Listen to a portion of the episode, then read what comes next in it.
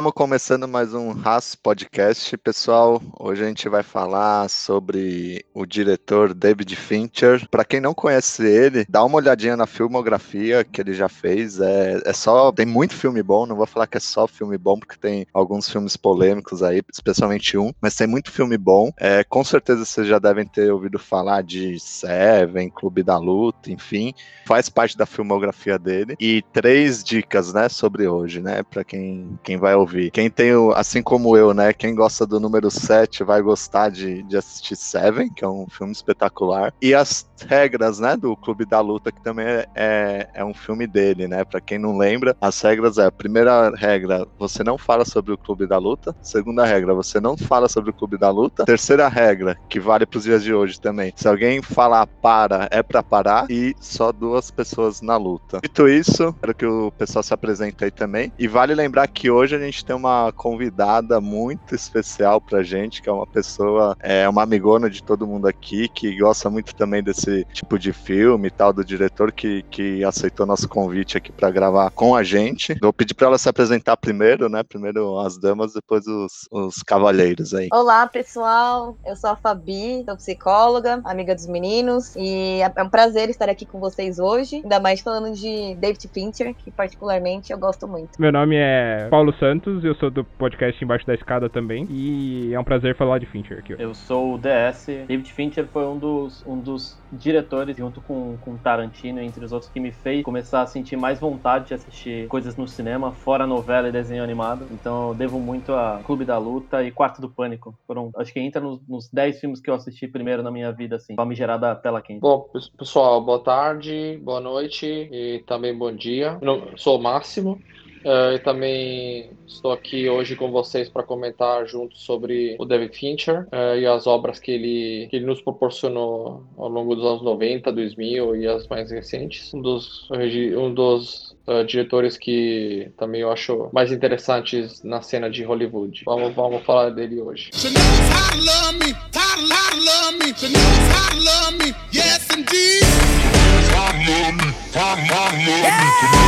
Yeah! Pessoal, antes da gente entrar na filmografia, é, a gente sempre dá uma introdução, né, para vida e obra bem, bem curtinha, né, da pessoa, assim como a gente fez sobre o Tarantino. Se você ainda não ouviu o episódio do Tarantino, escuta lá que tá bem legal também. E o, o, David Fincher, ele, ele é um cara que não é formado em cinema, mas ele tinha uma carreira de sucesso, de muito sucesso na parte de publicidade, né? Ele é conhecido aí por ter grandes comerciais é, da Nike, né? Por exemplo, ele gravou vários comerciais com, com estrela, estrelas da NFL, da NBA, enfim, é, é, que foram bem sucedidas. Ele ele, fez comerciais da Pepsi, né? Então a gente é, gosta, né, dos comerciais da Pepsi, enfim, a gente sempre usa, pô, esse comercial é super criativo da Pepsi, da Coca, enfim. O David Fincher também participou de alguns comerciais da Pepsi, assim como outras marcas também bem conhecidas nos, nos Estados Unidos, por exemplo, a, a, Converse, né, que é dona da All Star, por exemplo. Então ele era um cara que tinha muito sucesso na publicidade, né, em propagandas. E, e esse estilo de, de propaganda, né, de TV ele carrega um pouco de técnica para os filmes deles, dele também, né? A gente vai falar mais para frente. E além disso, ele teve um, um, sucesso, vamos dizer assim, até pioneirismo, né? No, no formato de alguns é, estilos de clipes musicais, né? Então, pra gente ter ideia, é, ele fez clipe do Aerosmith, ele fez clipe da Madonna, ele fez clipe do George Michael, ele fez clipe pro Michael Jackson, ele fez clipe pro Justin Timberlake, pro Jay-Z. Enfim, ele é um cara extremamente multifacetado, né? Uma palavra que tá na moda hoje, né? Multidisciplinar aí. Então, atua em filme, em propaganda, em videoclipe. É um cara com muita competência. Falando sobre é, o estilo de gravação dele nos filmes, propriamente dito, ele tem uma influência muito grande do, do Hitchcock, que é um diretor bem antigo, né? A gente conhece o Psicose, né? Como aquele filme, aquela cena do, do banheiro, né, do assassinato do banheiro, né, um, um, diretor de terror. Então ele foi bastante influenciado por, essa, por esse tipo de filmagem. E ele é conhecido também por ser um cara extremamente técnico e perfeccionista, né? A gente tem relatos, atores e atrizes que trabalharam com ele, porque ele grava a mesma cena mais de 100 takes, né? Até sair do jeito que ele, que ele quer. É, e só pra complementar, a gente vai falar mais no detalhe de cada filme depois, mas isso reflete muito nos filmes dele, né? A qualidade técnica dos filmes dele é muito grande, então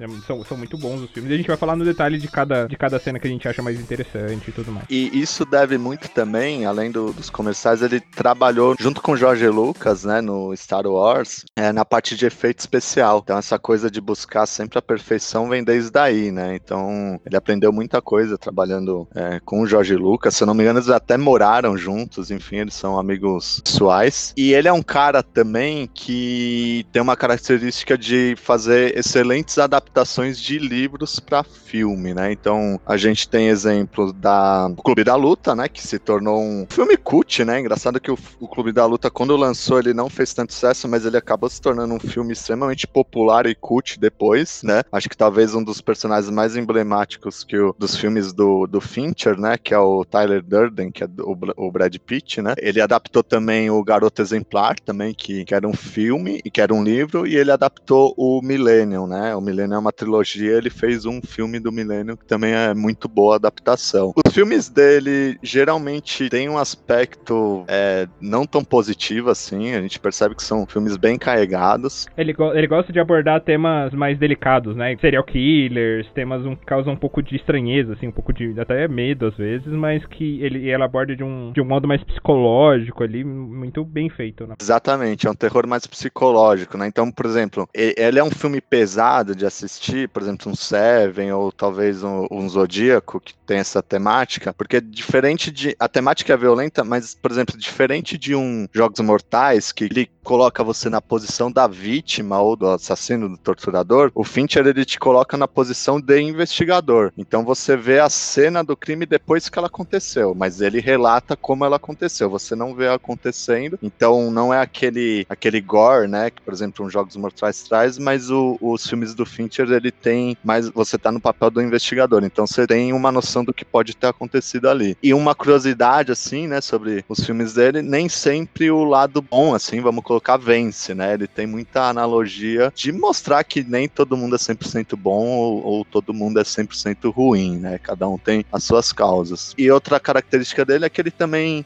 se a gente pesquisar, recebe muito elogio, né, de, de grandes atores que trabalharam com ele. Então, por exemplo, o Robert Downey Jr., o Edward Norton, é, próprio Brad Pitt, Mark Ruffalo, enfim, elogiam bastante eles, né? Basicamente é isso, ele, ele foca bastante em design de produção, ele usa muito jogo de cores, ele usa muito corte rápido de câmera. Se a gente. Eu, eu li um estudo sobre ele que ele gosta de usar muito ambientes amarelos, que traz um, um, um clima específico para tal cena. É, e, e, e, a gente, se jogar no YouTube, vocês vão ver como que ele usa esse jogo de cor para deixar uma pessoa em destaque, algum acontecimento em destaque. Mas o que me chamou muita atenção nessa análise que eu vi sobre a escolha de trilha sonora, que ele sempre traz alguma coisa irônica, né, pro filme e também como ele coloca a gente, como ele brinca com nossa sensação de estar no mesmo ambiente. Então, por exemplo, se um personagem vai para frente, a câmera acompanha esse movimento. Se anda para direita, a câmera também acompanha esse movimento. Então, são filmagens bem técnicas que ele gosta de fazer e são técnicas que envolvem a gente no filme. Bom, basicamente de introdução a isso, não sei se vocês têm alguma coisa aí para acrescentar também. Gente, eu acho que seria legal a gente só destacar também que o cara começou a fazer filme com oito anos de idade. E eu achei isso assim fantástico. Obviamente foi em brincadeiras, né? Mas já tendenciava para ser um, um, grande produtor, diretor, executor, enfim, desde pequeno. Obrigado, Fabi. Muito bom essa, esse apontamento, né? Dá para ver que ele sempre foi apaixonado por isso desde criança, né? Ele carrega com essa paixão por produção, né? Até hoje. E a gente vai começar é, pelos filmes. A gente também vai falar sobre um pouquinho das séries, né? Que ele fez, é, que são são bastante famosas também, acho que quem não viu conhece, né? Que é o House of Cards, é o Mind Hunter também, que é bem famosa. E uma que o, que o DS assistiu aí, eu não assisti, que eu Como é que chama dessa? A série? Love, Death and Robots. Love, Death and Robots. Amor, Morte e Robôs. Isso aí. Começando pelo primeiro filme que ele fez, é, talvez ele mesmo reconhece que não é lá um grande filme, que é o, o, o Alien 3. Mas para falar um pouquinho de Alien, é só resgatar um pouco do histórico, porque que é sim, foi um prêmio ele ter feito Alien 3, porque o Alien ele, ele tem uma influência na cultura pop até hoje, né? Então a, a figura do Alien que a gente tem em mente, né, que é aquele aquele bicho cabeçudo, né, bem bem feio, né, um causa medo, foi criado lá no Alien 1, que foi dirigido pelo pelo Ridley Scott. Foi uma direção sensacional porque a gente tá falando de um filme de 79 e é aquele terror psicológico também, né, que é o, o oitavo passageiro, né? São o, se passa na nave, tem sete passageiros na nave e o Alien conseguiu entrar na nave e ele sabe que a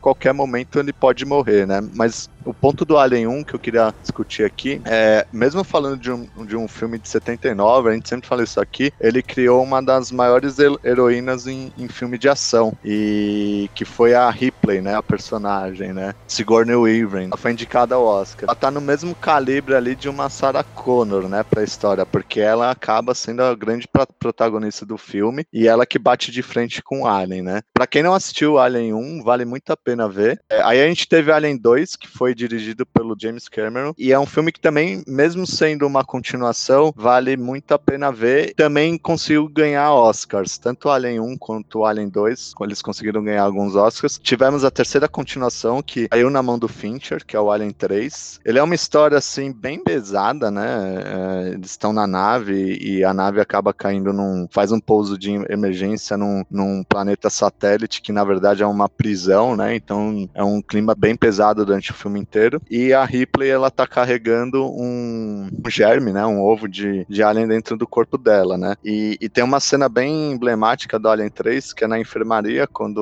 um, um, um dos aliens ele, ele passa bigodando todo mundo ali. E ele chega para matar ela, né? Aquela cena que ele chega, ele encara ela bem de perto e ele sai correndo. E, e até então ela não sabia o porquê isso aconteceu no filme, né? Depois ela descobre que, que ela tá, né? Com, infectada, né? Com esse germe de alien. E por isso que ela não foi atacada, né? E aí o fim do filme, aquela cena clássica que ela, ela se suicida, né? Pra, pra levar o, o, o, o germe junto com ela. É, o próprio Fincher, ele destacou esse filme como, vamos colocar assim, entre aspas, um, um aspecto negativo, apesar da oportunidade, porque ele não conseguia dar muito input no script. É, então não era uma coisa aberta às ideias. E ele também não conseguiu ter muita flexibilidade de cronograma. Isso atrapalhou bastante ele. É, mesmo assim, o Alien 3 conseguiu uma indicação para efeito especial do Oscar, né? Mesmo sendo talvez aí um, um, um, um o pior filme do, da filmografia dele, a gente tá falando de um filme super clássico, né? De uma série bem pesada que, que é Alien. Até hoje tem jogo de PlayStation 4 do Alien, que inclusive é muito bom. para quem não jogou, é bem legal esse jogo. Caiu na mão dele e ele conseguiu uma indicação ao Oscar, mesmo não sendo um filme extremamente bem reconhecido, né? O Alien 3, acho que até o Alien 2, assim, entram numa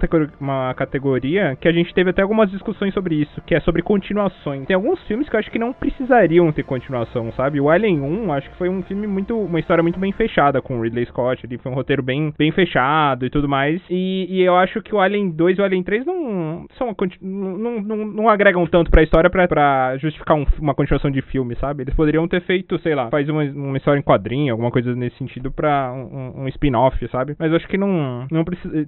São continuações desnecessárias. Acho que por isso que enfraquece. E o, e o, e o próprio. É, um dos pontos que você falou do próprio Fincher, né? Que, que ele não poderia agregar muito pro roteiro, né? Porque é isso, o Ridley Scott já tinha feito ali uma, uma história, já tinha criado um background, já tinha tudo aquilo na cabeça dele. E, e para você agregar para aquilo, você tem que ter o mesmo background, né? Tanto que o, uma boa continuação, que é o prequel, é o Prometheus, né? Que veio do, da própria cabeça do Ridley Scott. Ele já, ele já criou toda uma, é, uma justificativa para aquilo. Ele, ele fez baseado na história, não somente para ter um filme, né? Então acho que por, por isso que eu não eu, eu, considero esse um dos piores filmes também do Fincher. E para mim não, não deveria nem ter no podcast, né? Foi uma discussão que a gente teve antes de começar a gravar aqui, mas tudo bem.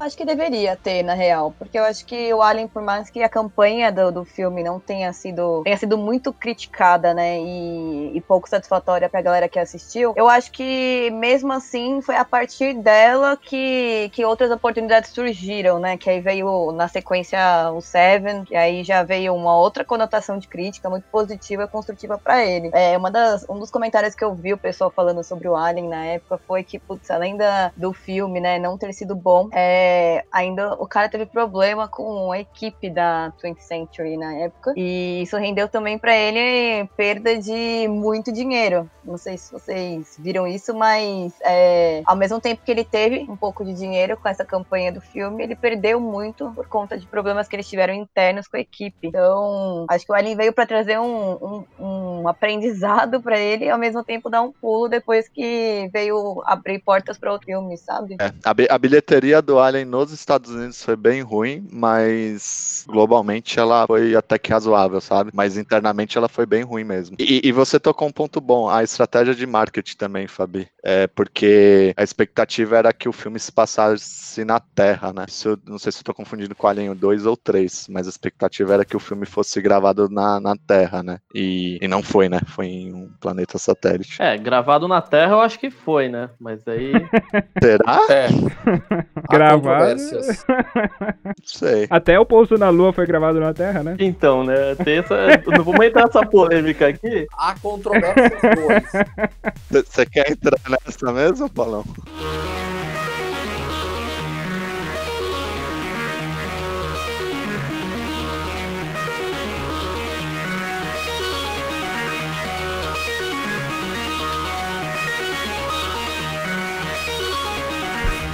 Como o Dr. Komal comentou no começo desse episódio, introdu- introduzindo um pouco esse nosso artista que é o David Fincher, Seven foi uma das, um dos filmes melhores que, que eu lembro que foram produzidos nos anos 90, né? Curiosidade da curiosidade, eu assisti esse filme com maior inocência quando eu tinha, sei lá, 13, 14 anos e minha mãe me mostrava esse filme assim, ó, umas 5 ou 7 vezes, porque ela, na época, tipo, ela gravava, minha mãe gravava no VHS eh, lá na Itália, aí eu obviamente usava VHS na época, assim, pessoal, eu tenho uma idade pelo, pelo qual conheço o VHS e assistia também, tá? Ah, e basicamente assistia, assistia várias vezes, porque, tipo, minha mãe, quando gosta de um filme, ela fica vendo isso aí umas 80 vezes. Então, tipo assim, eu lembro muito bem esse filme, filme bem, bem cru, aliás, para o meu caso, eu era, eu era jovem, mas por que que falo que é um filme meio cru? Porque o nome Seven, ele pega basicamente da quantidade dos sete pecados capitais, tá? Basicamente, de maneira bem, bem resumida, o- a sinopse é que, mesmo fazendo um pouquinho de spoiler, pessoal, o pessoal basicamente tem uma... tem dois ah, detectives, e os dois detectives, um jovem e um mais idoso, no caso é Brad Pitt, o mais jovem, e o, o mais de idade é o Morgan Freeman. Os dois têm que procurar um criminoso psicopata, que ele está cometendo cometendo crimes baseado nos sete ca- pecados capitais. Então, cada pessoa que eles encontram morto, ele morreu de um jeito para que ele seja punido pelo tipo de pelo tipo de como posso dizer, de eh, pecado que ele cometeu. Eh, curios- outra curiosidade, para quem não sabe, é basicamente baseado no inferno de Dante Alighieri, tá? Ou seja, ah, no inferno de Dante Alighieri, o inferno é dividido em sete círculos, que são os sete círculos dos pecados capitais, e as penas são colocadas para os pecadores com base na lei do. Em italiano é contrapasso, não sei como chama em português, mas é basicamente você é punido com a mesma medida que você comete, come- cometeu o pecado. Bom, pessoal, vocês são brasileiros, talvez esse português é melhor do que eu, me ajude com isso aqui, mas é basicamente, em italiano seria isso, tá? Você é basicamente punido pelo, pelo mesmo tipo de, de erro que você comete, cometeu em vida. Então ele, basicamente, esse psicopata, ele, ele anda na cidade, ele, ele comete esses crimes e aos poucos os dois detectives, eles, eles conseguem, conseguem descobrir onde que, onde ele, onde, onde esse psicopata aqui, para quem não sabe, é interpretado pelo, pelo ah, Kevin Spacey, e eles, basicamente, eles, aos poucos, eles descobrem, ah, descobrem onde são feitos os crimes, que tipo de, de penas que eles, vamos falar assim, que eles têm que, têm que pagar pelo, pelo, uh, pelo crime que o psicopata acredita que cometem. E a cena final, infelizmente, é uma das mais tristes que eu, que eu, posso, que eu posso lembrar, né? Óbvio, eu assisti o filme quando era criança, né? Mas criança ou adolescente, enfim, mas é bem, bem triste porque, infelizmente, a mulher do Brad Pitt, que no filme é representada pela, pela Gwyneth Paltrow, ela é encontrada dentro de um dentro de um,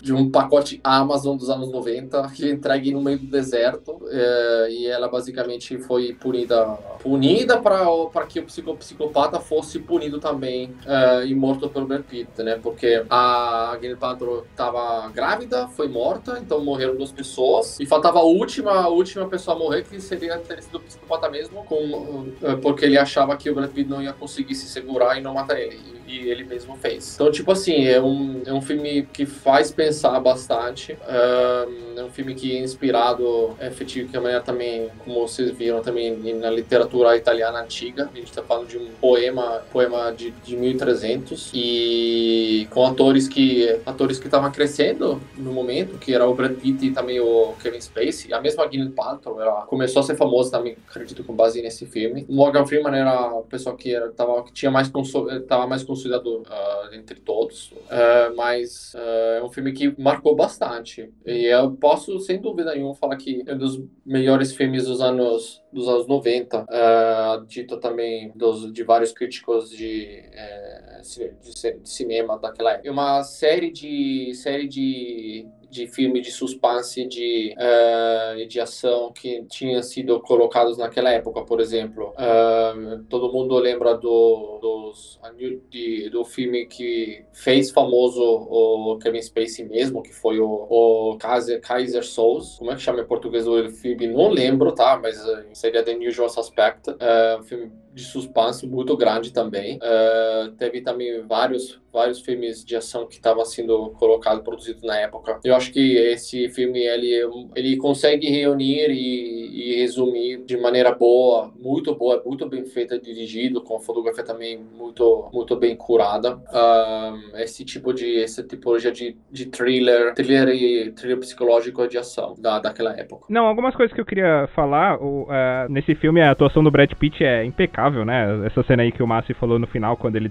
recebe o pacote e tal, que ele dá pra ver o desespero, assim, e, e, e a cena é basicamente mostrando o rosto do Brad Pitt, ele entre o desespero e tentando é, ter alguma razão naquela hora que é que, é, que é a cena, é, o auge do filme ali, né? A atuação do Brad Pitt é muito foda, o cara é, dá pra ver o quanto ele é bom ator, tanto que a gente colocou ele no, nos nossos atores com favoritismo, né? Então é, é, é, é realmente uma cena bem memorável. Um, uma parte, é, nesse filme também, pegando um, um, gancho aqui do, do Common, é a questão do visual do, do, dos filmes do Dave Fincher, né? Então essa questão das cores, né? A cor, o, o Seven tem cores bem características, são cores bem amareladas, assim, bem puxadas, parece até coisas de filme antigo, sabe? Então, é, dá pra ver bastante essa questão do visual do filme dele e o visual é, cenográfico, né? Se você olhar os tipos de roupas que, que, que eram usados no filme, os carros e tudo mais, é, isso vai ser visto bastante em outros filmes dele que a gente vai comentar também mais pra frente. Então, essa, o visual dele é bem, é, é, bem característico nesse filme de que ele é, volta a usar é, em outras vezes. E, e, é carregado, né, Paulão? O tempo inteiro tá chovendo, né? É, chuva o tempo inteiro, é sempre ambiente escuro que eles entram. A, a única personagem que, tirando Morgan Freeman, mas a, a, que, a mais inocente, né? Que é a esposa do, do Brad Pitt no filme, né? É, que a gente cria assim, empatia com ela, ela acaba né, morrendo no fim do, do filme. É um filme bem pesado e entra naquele ponto, apesar né, do assassino ter morrido no fim, fazer a parte do plano dele, então dá pra dizer que meio que mais ou menos o mal vence, mas o mal vencendo desperta o lado bom do personagem do Morgan Freeman também, né? Acho que você vai falar disso, né? Sim, é, é, essa questão que você falou é quase um filme no ar, né? O filme. É, porque ele mostra bem essa coisa de. Mostra o detetive que o cara é, é meio que ferrado da cabeça, que é o, o caso do Morgan Freeman, né? Ele tem vários toques ali, ele escolhe bem os casos que ele vai usar e tudo mais. E o filme é, foca bastante é, nele e nesse, é, nesse contraste, né? Dele sendo um, um, policial mais velho, já estando meio de saco cheio, já sem fé na cidade e tudo. E, e o Brad Pitt todo animado, o cara que quer fazer justiça, né? Tá ali pela, pela animação de fazer o que é certo e tudo mais, né? E, e você vê o, o, o, cara, o Kevin Spacey, destruindo tudo isso com é, no final do filme, né? E, e acabando gerando o sétimo, sétimo pecado. Aliás, falando disso, é interessante essa inversão de, de, de papéis, porque normalmente em filme americano, até dos anos 80, é, você tinha esse tipo de, de casal, de, de policial, por exemplo, pega também o, o Axel F, uh, que é o Beverly Hills Cops, né? Sempre um policial, policial novo, novo da cidade, que seria o Brad Pitt, um policial que era antiguinho dentro da, da unidade de polícia, mais quadradinho, também eventualmente com uh, algumas manias que eles podem ter. E normalmente sempre acabava que, não sempre, né? Mas muitas vezes acabava que o, o policial que faltava, sei lá, algum tempo para ir para aposentadoria, o cara, o cara pega o tiro e morre, sei lá, alguma coisa desse tipo. Meio clichê, né? Mas era bem comum nos anos, uh,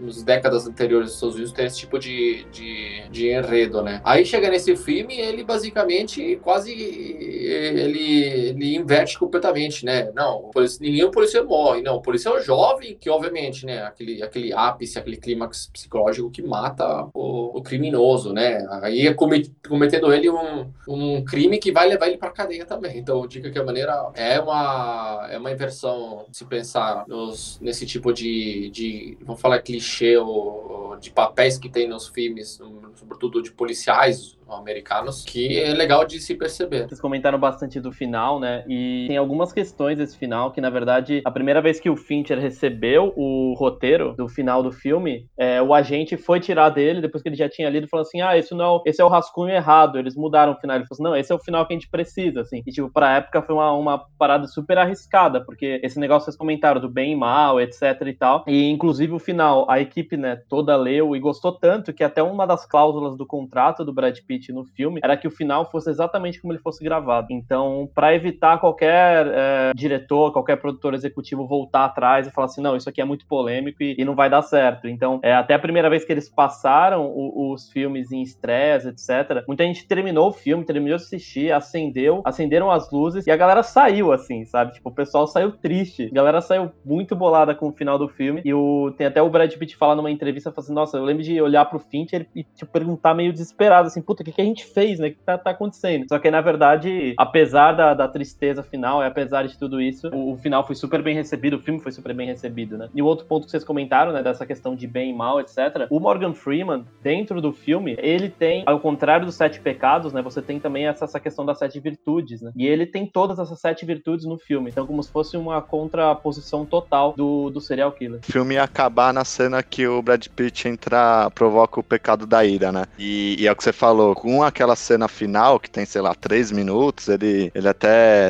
faz uma citação, né? Que o, que o mundo precisa dele, né? Ele, ele desiste da, da aposentadoria e fecha o arco das sete virtudes, né? Que é a generosidade, se eu não me engano, né? E aí foi super bem recebido esse final mesmo. Desse, e não era o final original mesmo, você tem razão. Eu, como psicóloga, não tenho o que falar, porque foi um dos primeiros filmes é, que, me, que me fizeram até lembrar um pouco do Colecionador de Ossos, na verdade. Não sei porquê, mas tanto o Seven quanto o Zodíaco me fizeram lembrar, mas eu acho que é porque o, o, o David ele tem um, um viés ali pro, pro psique mesmo, né? Pra essa questão de serial killer, e é uma coisa que eu gosto muito. Mas eu não tenho que falar, gente. Filme com Brad Pitt, 1995, o cara maravilhoso, no auge, abala a estrutura do meu coração e um ícone que é o Morgan, né? Tipo, momou pros íntimos, sabe? Então, é, eu particularmente gosto muito desse filme. Já assisti, assim, trilhões de vezes. E se a gente for aplicar isso na vida real, eu acho que faz muito sentido algumas dessas, é, algum desses pontos que até o DS trouxe aqui pra gente, sabe? E vocês viram como a Fabi é, é íntima do Fincher, né? O David. o,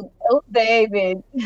E, e, Fabi, tipo, quando você lembra do filme, assim, você vendo o personagem do Morgan Freeman, porque ele carrega, né, sua experiência como psicólogo, ele carrega vários traumas, né, de passado, né? Você, você vê que ele se sente culpado, né? Total. E, e assim, é, a interpretação como ele traz pra gente, você acaba, eu não sei, pelo menos eu, né, particularmente, eu senti junto com ele, assim, muitas das emoções que eles trouxeram nesse filme, principalmente assim, a questão até do Brad Pitt, é, eu pude sentir junto com ele. Você fica angustiado no filme, né? Eu não sei explicar, mas ele causa muitos sentimentos em você, que são sentimentos variados. Não sei se todos concordam, mas eu, pelo menos, eu tive essa vivência assistindo. Inclusive, foi um dos filmes que eu resolvi assistir de novo, até pra estar aqui com vocês hoje, sabe? E eu tive de novo os, as mesmas sensações, os mesmos é, é uma angústia que vem, assim, não sei explicar. É, eu concordo, concordo plenamente. Ele traz uma melancolia em algumas vezes. No começo você tem até alguma esperança por você ver essa juventude do, ben, do Brad Pitt e da Gwyneth, né? No começo do filme. Mas depois ele, ele tem um peso muito. uma carga emocional muito grande mesmo. Total. Vamos pro último filme do David Fincher dos anos 90, é, que é o Clube da Luta. Como, como sabiamente o Komal ele antecipou, Basicamente, esse filme ele virou um filme de culto um tempo depois que saiu do cinema. Depois que começou a circulação do VHS, é, sobretudo na época quando existia ainda Blockbuster. Netflix é, era ainda uma ideia, um papel. Uh, o que era muito mais legal na época era realmente alugar VHS nessas uh, nessas, nessas uh, empresas como Blockbuster e, e, começou a ter um sucesso muito maior do que esperado se comparado com o que realmente teve no cinema. Mas por que isso? Esse filme virou um culto depois e não durante a projeção, a projeção no, no, cinema? Porque basicamente esse filme ele trata de, de temas também controversos e sobretudo trata de é uma história é uma história bastante diferente do que você do que vocês podem ter visto em outros filmes, é, porque de maneira, maneira bem geral geral, o filme ele trata. Ele tem um narrador que fala o tempo todo. E esse narrador não tem o um nome, tá? É, inspira, se inspirando um pouquinho no, no homem, do, da pessoa sem nome, que era do típico dos papéis de Clint Eastwood nos filmes de Sergio Leone dos anos 60, dos filmes de Spaghetti Western. Né, também neste caso, o Edward Norton, que era o narrador, ele não tinha nome e ele falava pro filme, tá? E ele basicamente era uma pessoa que sofria de insônia muito pesada. Uh, e essa pessoa, basicamente, ele, de novo, sem nome, ele foi começar, começou a frequentar uns lugares de, de recuperação de problemas, uh, de aquele ciclo como, ciclo como pode ser o Acólatras Anônimos, basicamente. Mas na verdade, nesse caso, era mais para falar com pessoas que tinham doenças em estágio terminal. Porque o doutor falou para ele que podia, de que maneira, talvez começar a voltar a dormir melhor nesse sentido. Aí ele encontra lá a Helena Bonham Carter, para quem não conhece, ela é a esposa, a famosa esposa, não sei se é esposa, mas com certeza era a esposa ou a esposa do, uh, do daquele diretor que gosta muito de trabalhar com. Tim Burton. Isso, eu tava lembrado do nome dele, exatamente que gosta muito de trabalhar com o ator Johnny Depp, exatamente. Johnny Depp. E, e basicamente começa uma, uma, uma pequena. Se começa a se frequentar, começa a se conhecer. só que ele, além, além de ter insônia, ele também trabalhava como. como ele trabalhava na empresa de seguro para poder vir, para, viajar nos Estados Unidos para ver qual que era o valor que tinha que ter pago por cada segurado em acidentes, né? E aí ele também coloca essa questão de insônia viajando para todos os fusos diferentes e eis que aparece a figura do Brad Pitt. Sim, é de novo Brad Pitt, exatamente ele. E aparece o lendário Tyler Darden. Uh, realmente, neste caso, me, me atrevo a dizer que esse é um dos papéis mais icônicos para mim, pelo menos anos 90, né? O misterioso Tyler Darden. Ô, Máximo, o Tyler Darden é o Hans Landa, né? Do David Fincher, né? Exatamente. E aí aparece o Tyler Darden e começa a ter essa amizade que começou dentro de um avião, né? Dessas viagens. Os dois começam a se falar, sobretudo quando, misteriosamente, se não enganar, uh, o apartamento do narrador, tipo, explodiu, sem saber o porquê, né? Aí começaram a, a, começaram a falar entre si e surgiu a ideia do Clube da Luta, o Fight Club, com as três, uh, três uh, regras principais, que o mesmo o Komal comentou anteriormente. E a luta começa, começa, a, pegar, começa a pegar pé, até porque isso, isso eu acho que é um ponto que começou a pesar bastante na difusão do filme no cinema, porque trata de temas como, por exemplo, luta clandestinas, que na verdade são, começou, a, começou a, a se difundir também no filme, porque é basicamente uma, uma crítica à sociedade de consumo, à sociedade dos consumos da época. E também da nossa, se você pegar, né? Pode também expandir da, da, até na nossa época. Basicamente, o, o Tyler Darden começa a, deixar claro todos os pontos negativos que a sociedade tem e começa. E essa ideia surge porque é um jeito para as pessoas frustradas, sobretudo nessa sociedade, de, de colocar lá suas energias e, e jogar fora tudo que tem de negativo nessa, nessa, nessa essa luta entre, entre esses, esses membros do clube. Somente o que, acontece? Além disso, além, além de fundar essa luta e começar a se expandir, se descobre depois no filme que essa, esse clube da luta, na verdade, é um pretexto para começar uma revolução dessa sociedade. Que o clube da luta está se, tá se propondo de, vou falar assim, de virar uma espécie de, de válvula de, de é, de, de esfogo da, das pessoas. E os principais objetivos começam a ser depois cidades multinacionais, multinacionais grandes conglomerados industriais, e uma cidade, uma cidade que me atrevo a dizer que parece Los Angeles no filme, mas eles não falam. E começa a montar até uma milícia que, que tem como objetivo produção de sabor, sabonete, para explodir esse, esses, esses locais. Então, realmente, é, tudo, que isso, tudo isso que eu tô falando, eu acho que teve como. Foi um empecilho. Eu acho que as pessoas, naquela época, sobretudo, na época que tô falando, na época em paralelo, sobretudo, lembrando que esse filme saiu na mesma época do, do Matrix, tá? Então, em 1999. Então, na época que começou a surgir esse tipo de filme muito um pouquinho controverso, mas o que ajudou talvez Matrix foi uma história, obviamente, muito bem contada pelos, pelo, pelas irmãs Wachowski e também a tecnologia que naquela época usada para aquele filme era sensacional. Obviamente, também uma história maniqueística daquele jeito, né? Obviamente. Mas o, talvez o que pegou ruim no Clube da Luta é que não tinha essa alegoria como em Matrix. É, no Clube da Luta foi falado abertamente: a cidade não está funcionando, temos que fazer algo porque o, você não é seu denar, você não é seu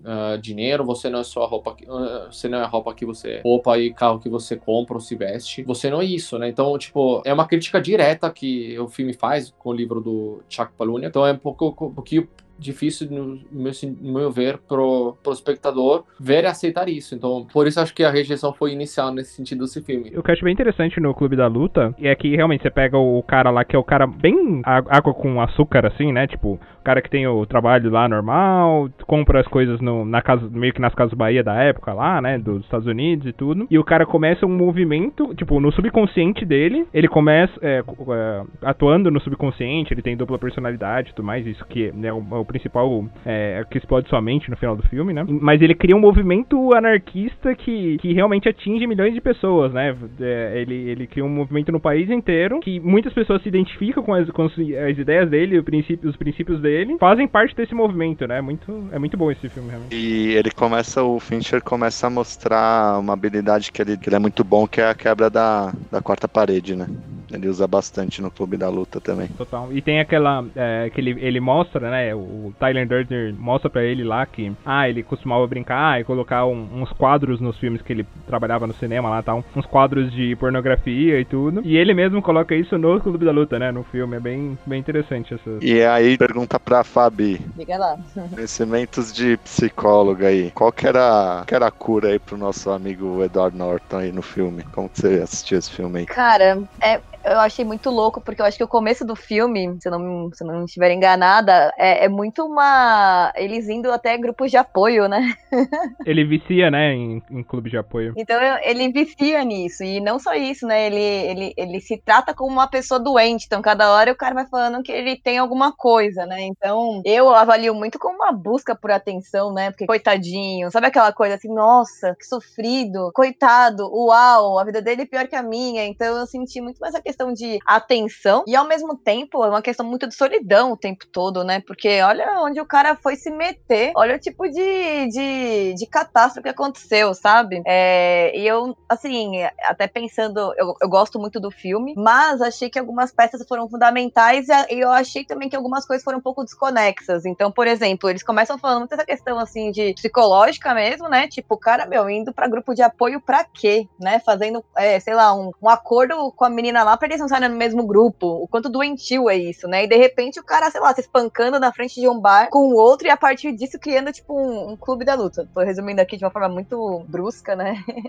é, mas então, assim, do, do, meu ponto de vista, achei que algumas coisas, assim, foram muito legais, mas outras eu senti que se perderam ali. Principalmente essa parte ali que, que, que ele é uma pessoa ali com uma carência muito grande, né? Não, eu não consigo dizer assim como que a gente curaria ele, mas com certeza é, psicologia e psiquiatria, né? Porque eu acho que a pessoa tem uma questão ali também é, da insônia tratada, né? De uma ansiedade muito, muito forte que ele traz. Então, é, com certeza é ansiolítico, né, gente? Um antidepressivo também. De repente, até caso de pancodríaca, não sei, vamos ver. É a coisa mais legal, na verdade, só pra ter o gancho, né? É, concordo, efetivamente é uma pessoa que começa com problemas de insônia crônica e acaba se viciando em, em grupo de apoio, é realmente a pessoa que precisaria de muito apoio, né? Não somente para dormir. pois é. E a coisa mais legal é que como é que ele se trata no filme? Como é que ele consegue falar que ele tá tratado e consegue fazer desaparecer o Tyler Durden? Ele dá um tiro na própria boca, né? Impressionante. Tipo, a, a cura foi se, se atira sozinho. Foi tipo o oposto do que deveria ser, né? Efetivamente no filme depois ele desaparece, né? Mas até depois ele fala pra, pra Love, Love Affair dele que não, tá tudo bem agora. Você me conheceu um momento difícil da minha vida, mas vai estar tudo bom. Mas assim, uma análise que eu faço, gente, assim, talvez muito viajante, a gente pode avaliar junto, mas assim, essa questão do grupo de apoio, né, de você querer ter uma atenção, porque no grupo de apoio você tem uma atenção sua, tem um momento seu para falar, e depois atrelar isso com o clube da luta, onde as pessoas te assistem e você ali é um ponto focal, você é a pessoa que tá ali no palco, e isso me transmite muito uma questão da, da solidão encarnada e do, e do, e do que eu te falei, né, de uma pessoa em busca de atenção. Não sei, é uma análise que eu faço, gostaria de debater com vocês. Eu, eu acho que isso também. É, e, e, ele cria o alter ego, que o alter ego dele é um cara incrível, né? Tipo, é o próprio pois Brad é. Pitt, o cara charmoso e tal. E, e todo mundo dá atenção para ele, só que na verdade ele mesmo tá projetando aquilo, né? Uhum, perfeito. É, eu, eu, queria até falar com a Fabi, né? Assim, eu tenho noção básica, né? Não sou psicólogo, mas eu estudei um pouco de psicologia. Porque é um nível que ele não só escuta a voz, como ele vê o cara, né? Ele faz uma personificação da pessoa, que, que é aquela criação, e é uma relação que o cara não é nem amigo dele, nem rival dele, né? Pois é, chega a ser esquizofrênico um pouco, né? Que a gente não consegue dizer se era de fato uma esquizofrenia, mas podia ser um traço de, sabe? Sim. Uma coisa que eu queria saber de vocês, assim, quando eu assisti o filme, na hora que eles começam o Clube da Luta, né? Que, que aí o Tarly fala pra ele, ah, me dá um soco, aí ele dá um soco e tal, e também toma um soco e fala, e aí, você não tá se sentindo vivo e tal, e aí eles começam o Clube da Luta. Vocês também sentiram vontade de, tipo, entrar numa briga? Ou foi só eu? Não senti não, não Paulo. Não. É, é, eu acho que tem uma tendência aí, Paulão. É, sem querer. É, Paulão, quer conversar, meu querido? Eu tô à disposição. Paulão, pega o número da Fabi, dá uma consultada, vê se tá tudo certo. Tá dormindo, tudo certinho. É. Você não tá ouvindo nenhum um Paulo aí bonitão, não, né? É, já sou eu, né? Mas ah, entendi. Então tá tudo certo. tá saudável. Eu ia, só queria comentar do filme, que é a, a, ideia do roteiro, né? Porque, como vocês comentaram, ele foi escrito né, por, um, por um autor chamado Chuck Balarui, e a história, ela nasceu, ela foi inspirada por uma experiência real que ele teve quando ele tava acampando. Ele tava viajando, né? Eu tinha um grupo que tava, tava cantando, tava tocando música e tal, tava tava bem alto, bem, bem chato, atrapalhando bastante. E ele foi tentar falar pros caras calarem a boca, né? Basicamente. Tipo, parar de fazer barulho, não sei o quê. E espancaram ele. Aí o que aconteceu não foi nem essa. Não, a inspiração não foi nem o espancamento em si. Foi quando ele voltou ao trabalho. E aí, tipo, apesar de estar tá todo ferrado, todo ferido, com o olho roxo e não sei o quê, ninguém perguntou para ele o que, que, tinha acontecido. Porque todo mundo ficou com medo da resposta. Então, tipo, ele ficou meio que assim, puta, eu percebi que se eu se parecesse muito ruim, as pessoas não querem saber o que, que você fez ou deixou de fazer fazer, tá ligado? Porque, tipo, se é um olhinho roxo e tal, às vezes rola, os caras tá todo fudido. E, tipo, o pessoal ficou com medo, e aí foi isso que ele pensou assim, cara, a chave vai parecer tão mal que ninguém nunca vai perguntar. E aí daí que surgiu a ideia do, do filme. Quer dizer, do livro, né? E aí dali toda a história que vocês contaram. Ô, como? Por que, que você falou que o Tyler é, é o Hans Lander? Eu não entendi, cara. Eu ri, mas eu não entendi. Oi, Paulo. O, o importante é rir, Paulo. Eu tô com você. Não, é, eu acho que o Tyler, se não for, na minha opinião, talvez seja o, o personagem mais emblemático do, dos filmes do Fincher, né? Apesar de ter um monte aí. Talvez o, o Tyler, por ser essa coisa mais cult, todo mundo fazer citação, né, de frases dele até hoje e tal. E, e aí eu fiz o paralelo com Tarantino porque, obviamente, o Hans Landa disparado é o personagem mais marcante aí dos filmes do Tarantino. Foi por causa disso. questionável, mas tudo bem. e eu sabia, eu sabia que você ia. É, o, episódio, o episódio de Tarantino já foi, não vamos. Só, o próximo filme da lista é O Quarto do Pânico. É um filme como o Desse falou bem, passou muito na tela quente. Eu assisti exatamente na tela quente também. É outro filme do Fincher com terror psicológico, com grandes atores e atrizes, né? A gente tá falando aí da, da, da Judy Foster, é, talvez Stewart, né? Que é a, a Bela do Crepúsculo, né? A Branca de Neve. E dois atores que eu gosto bastante, que é o Forrest Whitaker, né? Que, que ele fez muito filme bom. E o Jared Leto, que, que, que, é cantor, ator, enfim, é um cara que também eu gosto bastante.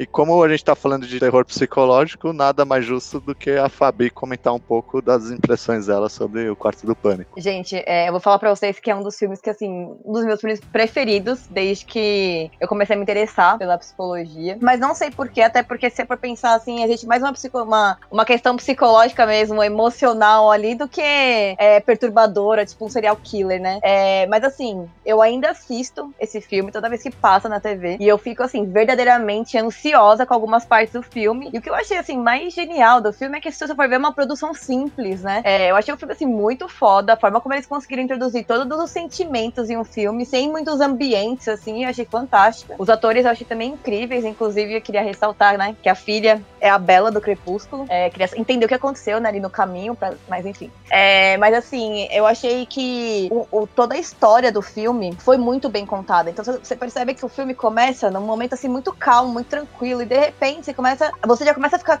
ansioso a ponto de você falar, meu Deus, você começa a vir em cima do sofá. A hora que ela começa a correr, você praticamente corre junto com ela, você grita junto com ela. Você quer fechar a porta para ninguém entrar. Então, assim, acho que foi um filme que eu percebo que ele realmente foi um quarto do pânico, porque começa a te dar um, um negócio ali torcendo contra os ladrões e ao mesmo tempo ali no final você torce para que um deles não seja pego, né? Porque aí é o cara que é o bonzinho da história. É, eu esqueci o nome do ator, mas é, o Forrest faz... Taker mesmo. Pois é, ele faz ali um papel muito do tipo assim, cara, é a última vez que eu tô aqui. Aí, mais uma vez, é aquela que você fala assim, puta que pariu, a última vez que eu entro nessa e aí entrei pra me lascar mesmo. Que o cara acaba, né, no filme, perdendo todo o dinheiro que eles conseguiram e, além do mais, sendo preso, né? Então, é, não adiantou. Mas, assim, é, eu me peguei muito torcendo para ele em alguns momentos. Falei, putz, por favor, tomara que ele saia dessa, que ele não seja preso, porque ele tava ali só pela família, e enfim. E aí depois você volta pra realidade e fala, não, gente, como assim, tô torcendo pra um ladrão? Nada a ver.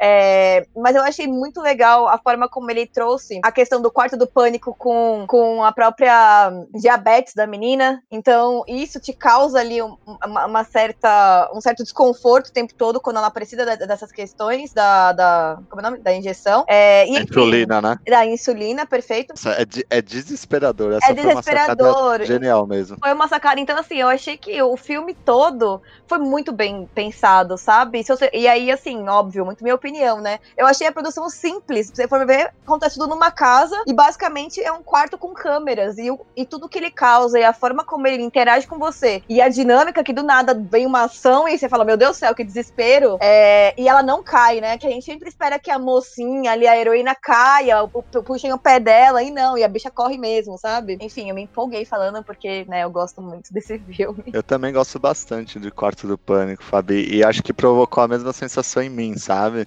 É, tipo, você acaba pensando, se alguém entrar na minha casa, né? Será que tem que ter um Quarto do Pânico ou não, né? E, e foi muito parecida a minha sensação. Eu também me peguei torcendo pro personagem do Forrest Whitaker, tanto que a última cena você morre de dó dele, né? Porque eles pegam dinheiro, o dinheiro sai voando, todo mundo é preso, né?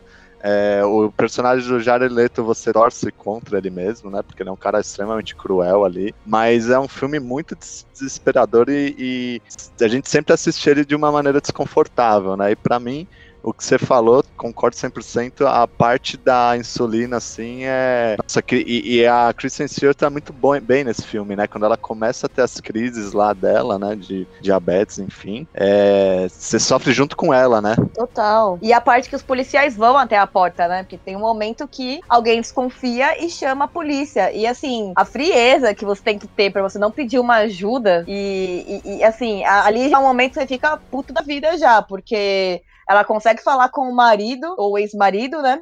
E, e assim, o cara entra, percebe que tem uma coisa estranha, e, e aí você fala, meu Deus do céu, liga pra polícia, chama alguém, segue gritando na rua, qualquer coisa. Não entra, sabe? Não faz isso, não sei. Eu tava, tipo, alucinada esse momento que os policiais foram, tipo, deram uma olhadinha e, ah, beleza, tá tudo certo, e foram embora, sabe? Eu posso confirmar tudo que vocês falaram, efetivamente. É, foi uma, uma jovem Kristen Stewart que, que foi no filme, que era, era filha, né, da, da Jodie Foster, né? Uhum. Uhum. E realmente são cenas desesperadoras mesmo, tipo, claustrofóbicas. Meu, é, é muito marcante esse filme, sabe? Foi dos primeiros thrillers desse tipo, posso falar, psicológico, claustrofóbico que, que eu lembro, que eu vi quando eu era jovem, porque a gente tá falando de um filme de basicamente, que ano que era 2002, 2003, basicamente. 2002, 2002. É, então foi um filme bem, nossa, é, muito bom. Não, talvez não seja o melhor que ele fez, o David Fincher, neste caso, né? A gente pode depois argumentar, mas foi um filme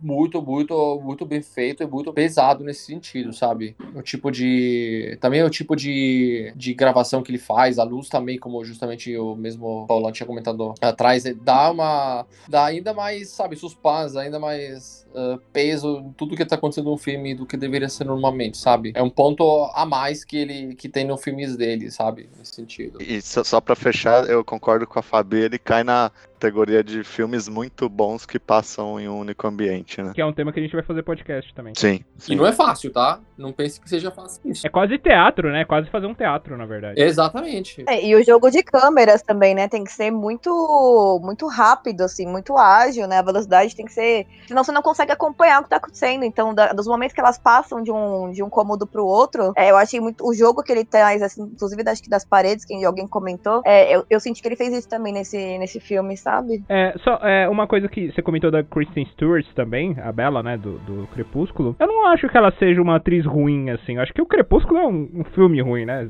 Digamos, diga-se de passagem. Mas ela não acho que ela seja uma atriz ruim. Pelo, pelo outro filme que eu vi dela, assim, que é o. que conta a história da Runaway, que ela faz a, a Joan Jett. Ela fez um bom papel, assim, né? uma boa atuação. E pelo Crepúsculo ela fez ruim, mas eu acho que. Marcou muito, né? É, marcou muito e eu acho que é, eu teria ido pra uma tendência de outros tipos de filme. Eu tentaria continuar ali nesse tipo de, de filme, tipo o Quarto do Pânico, sabe? É, não indo tanto pra um romance adolescente e tal, porque eu acho que isso marcou muito a carreira dela. Depois ela fez, tipo, Branca de Neve e tudo mais, mas enfim, não, não venhamos ao caso.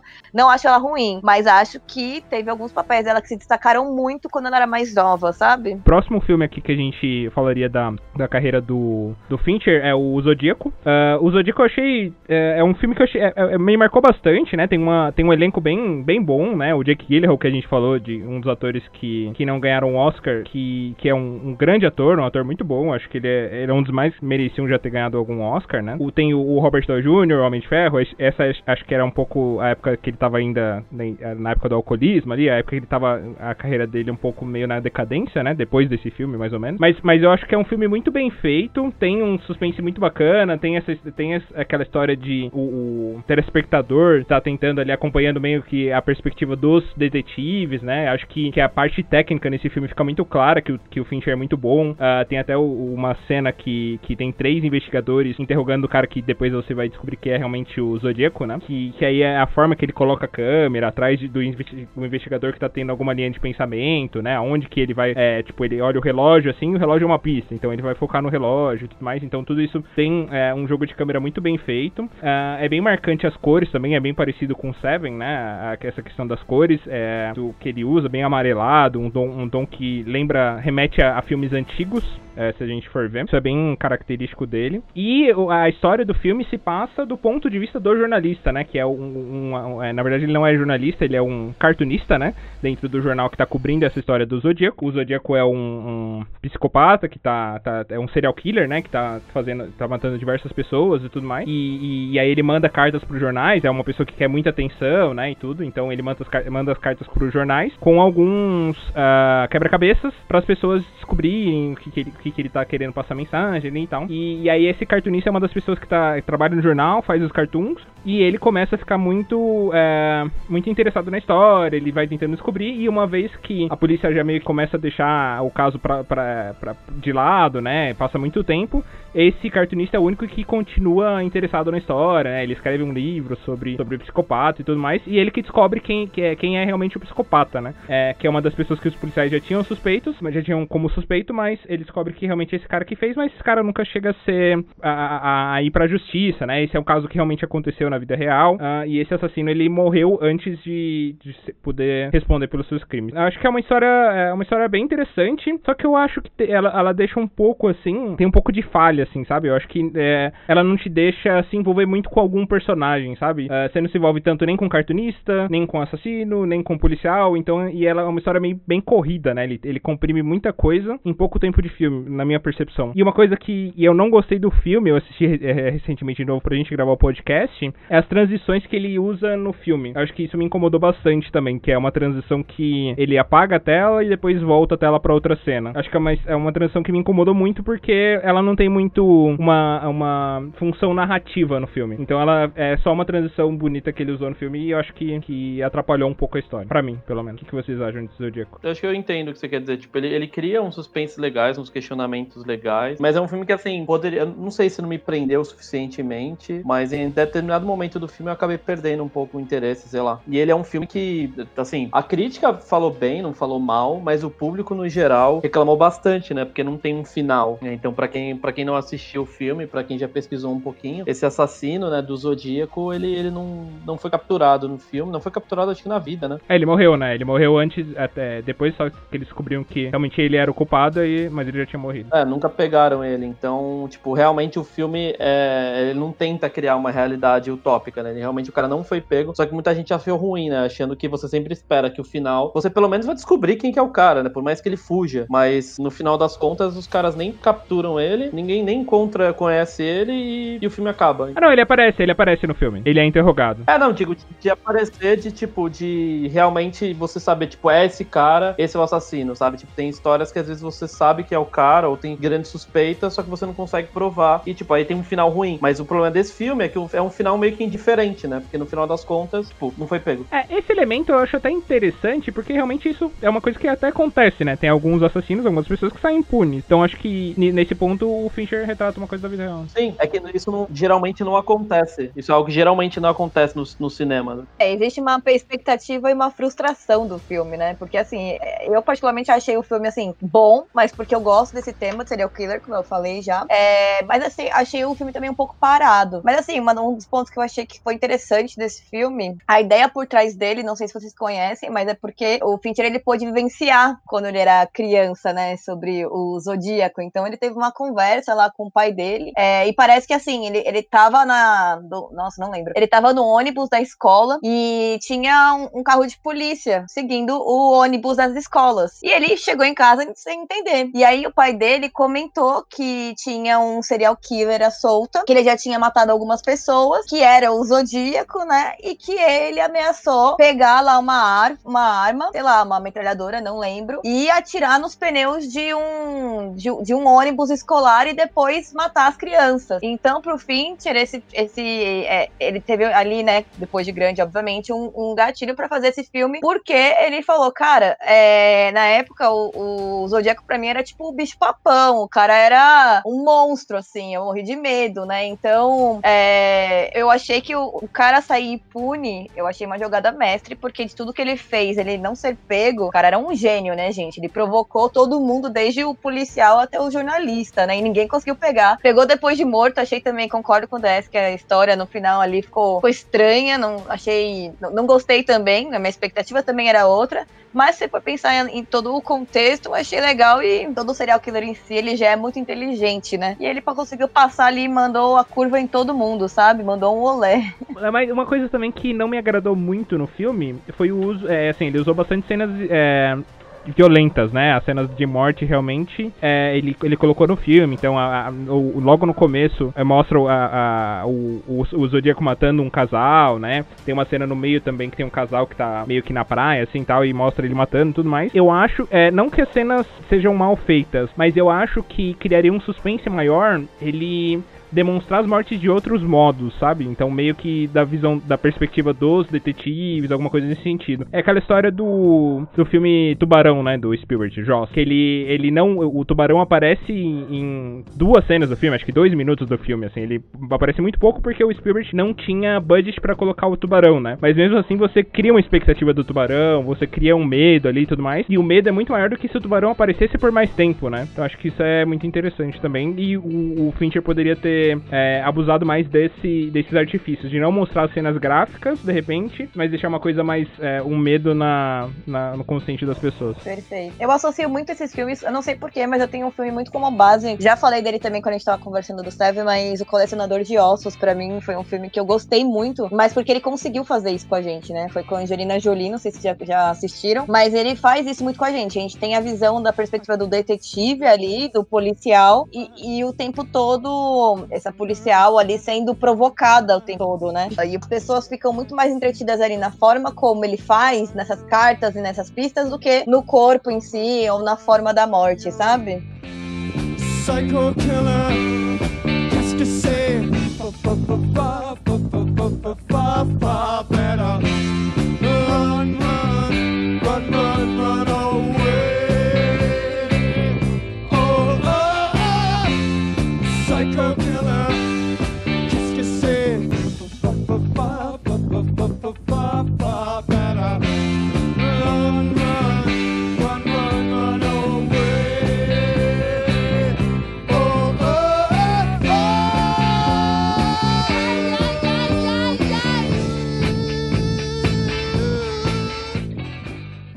Puxar o próximo filme aqui, que é o curioso caso de Benjamin Button, né? É, mais uma vez o, o, Fincher trabalhando com, com o lindo do Brad Pitt. Maravilhoso. E é um filme bem, bem curioso, realmente, né? Que é a história de um garoto que, que nasce velho já, ele já nasce idoso, com todos os problemas de uma, uma pessoa é, característica de 80 anos de idade, nasce com é, é, problemas nos ossos, né? Com cheio de ruga e tudo mais. E durante o decorrer da vida dele, ele vai rejuvenescendo. Então ele passa pela vida ao contrário, né? Bem história de. Parece história de conto de fadas, assim, né? Uma pessoa que nasce velha e, e, vai rejuvenescendo. E aí, durante o decorrer da vida dele, ele, ele, ele.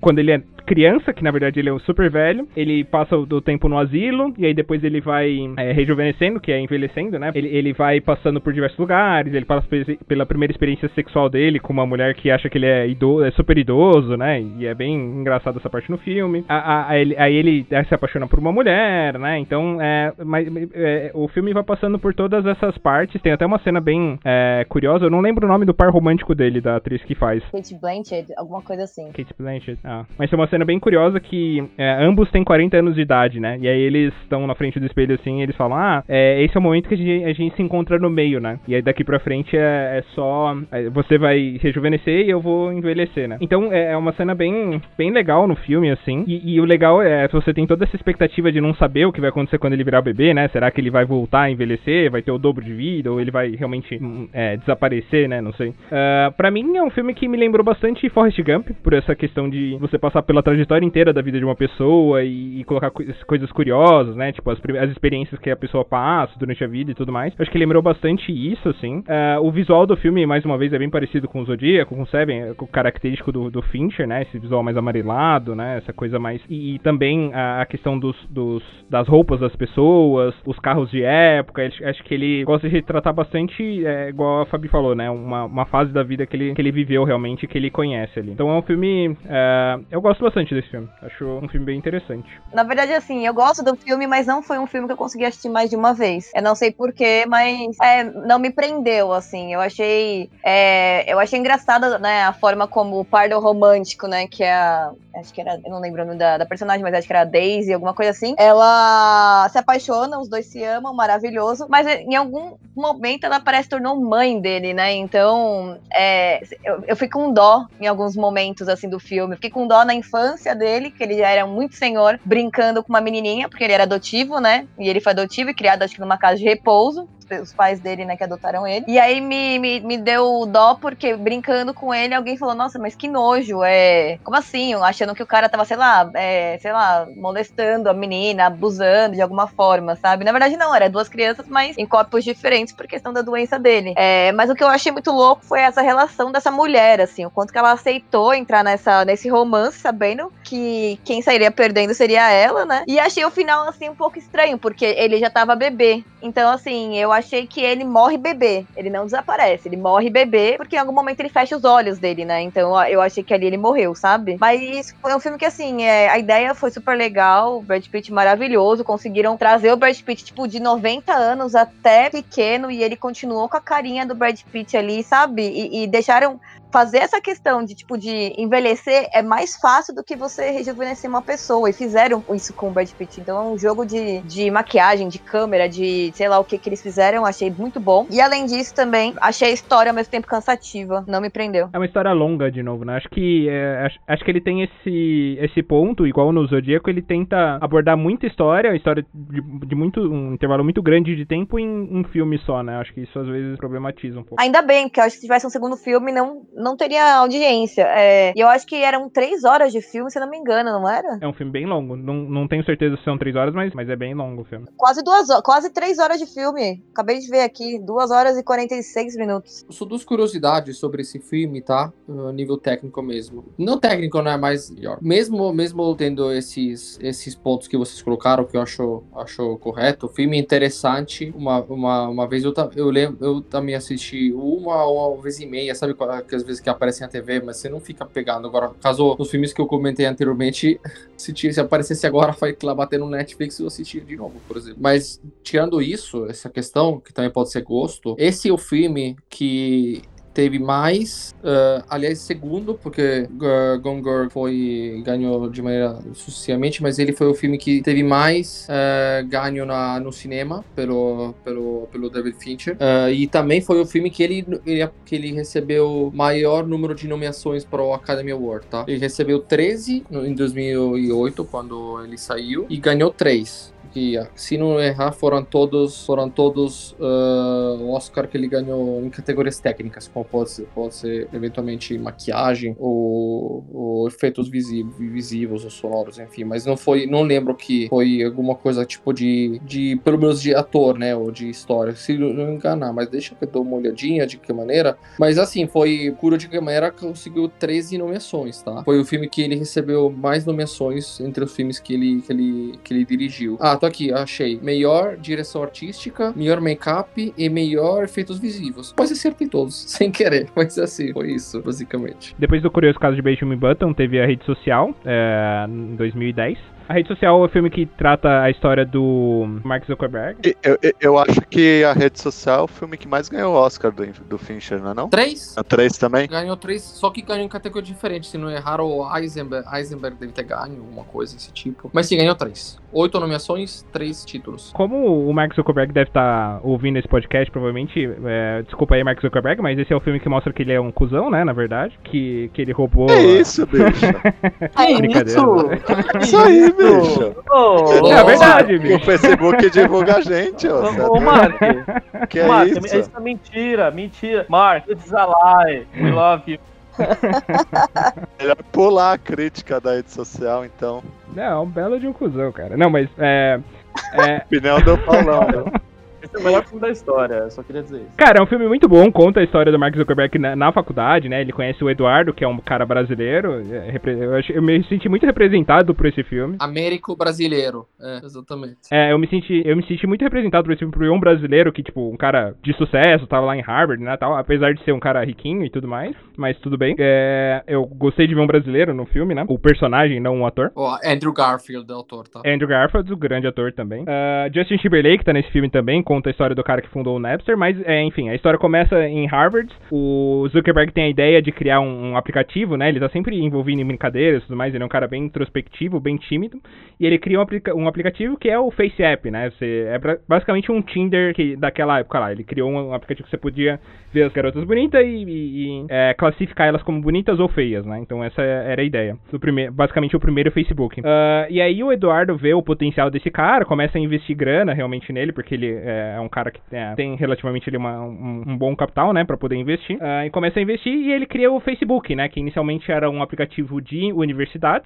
Esse aplicativo começa a viralizar em diversas universidades, né, começa a crescer muito. Uh, e o Eduardo começa a, a, tomar mais o lado de negócios dessa, dessa empresa e tudo mais. O filme também é bom comentar que ele, ele passa duas linhas do tempo, né? Passa a linha do tempo do processo, do ponto de vista que os dois irmãos que, que basicamente tiveram uma ideia parecida ali de criar uma rede social, cara de fraternidade e tudo mais, eles estão processando porque eles acham que a ideia foi deles e o Mark Zuckerberg é, roubou a ideia deles. E uh, o processo do Eduardo, que, que basicamente financiou todo o Facebook, né? Depois você vai descobrir no decorrer do filme. Financiou o começo da empresa e depois foi é, o Mark Zuckerberg e o cara do Napster fuderam ele, né? Basicamente. Porque eles dissolveram as ações dele para um, pra um mínimo lá que era ridículo, né? O cara do Napster é o famoso Sean Parker, tá? O fundador Sean do Napster dos anos 90. 2000. Isso. Um, um, cara que. é, é, retratado no filme como um cara extremamente problemático, né? Viciado em drogas e teve problemas ali de, por se relacionar com garotas muito novas, né? Uma coisa bem problemática. É, de,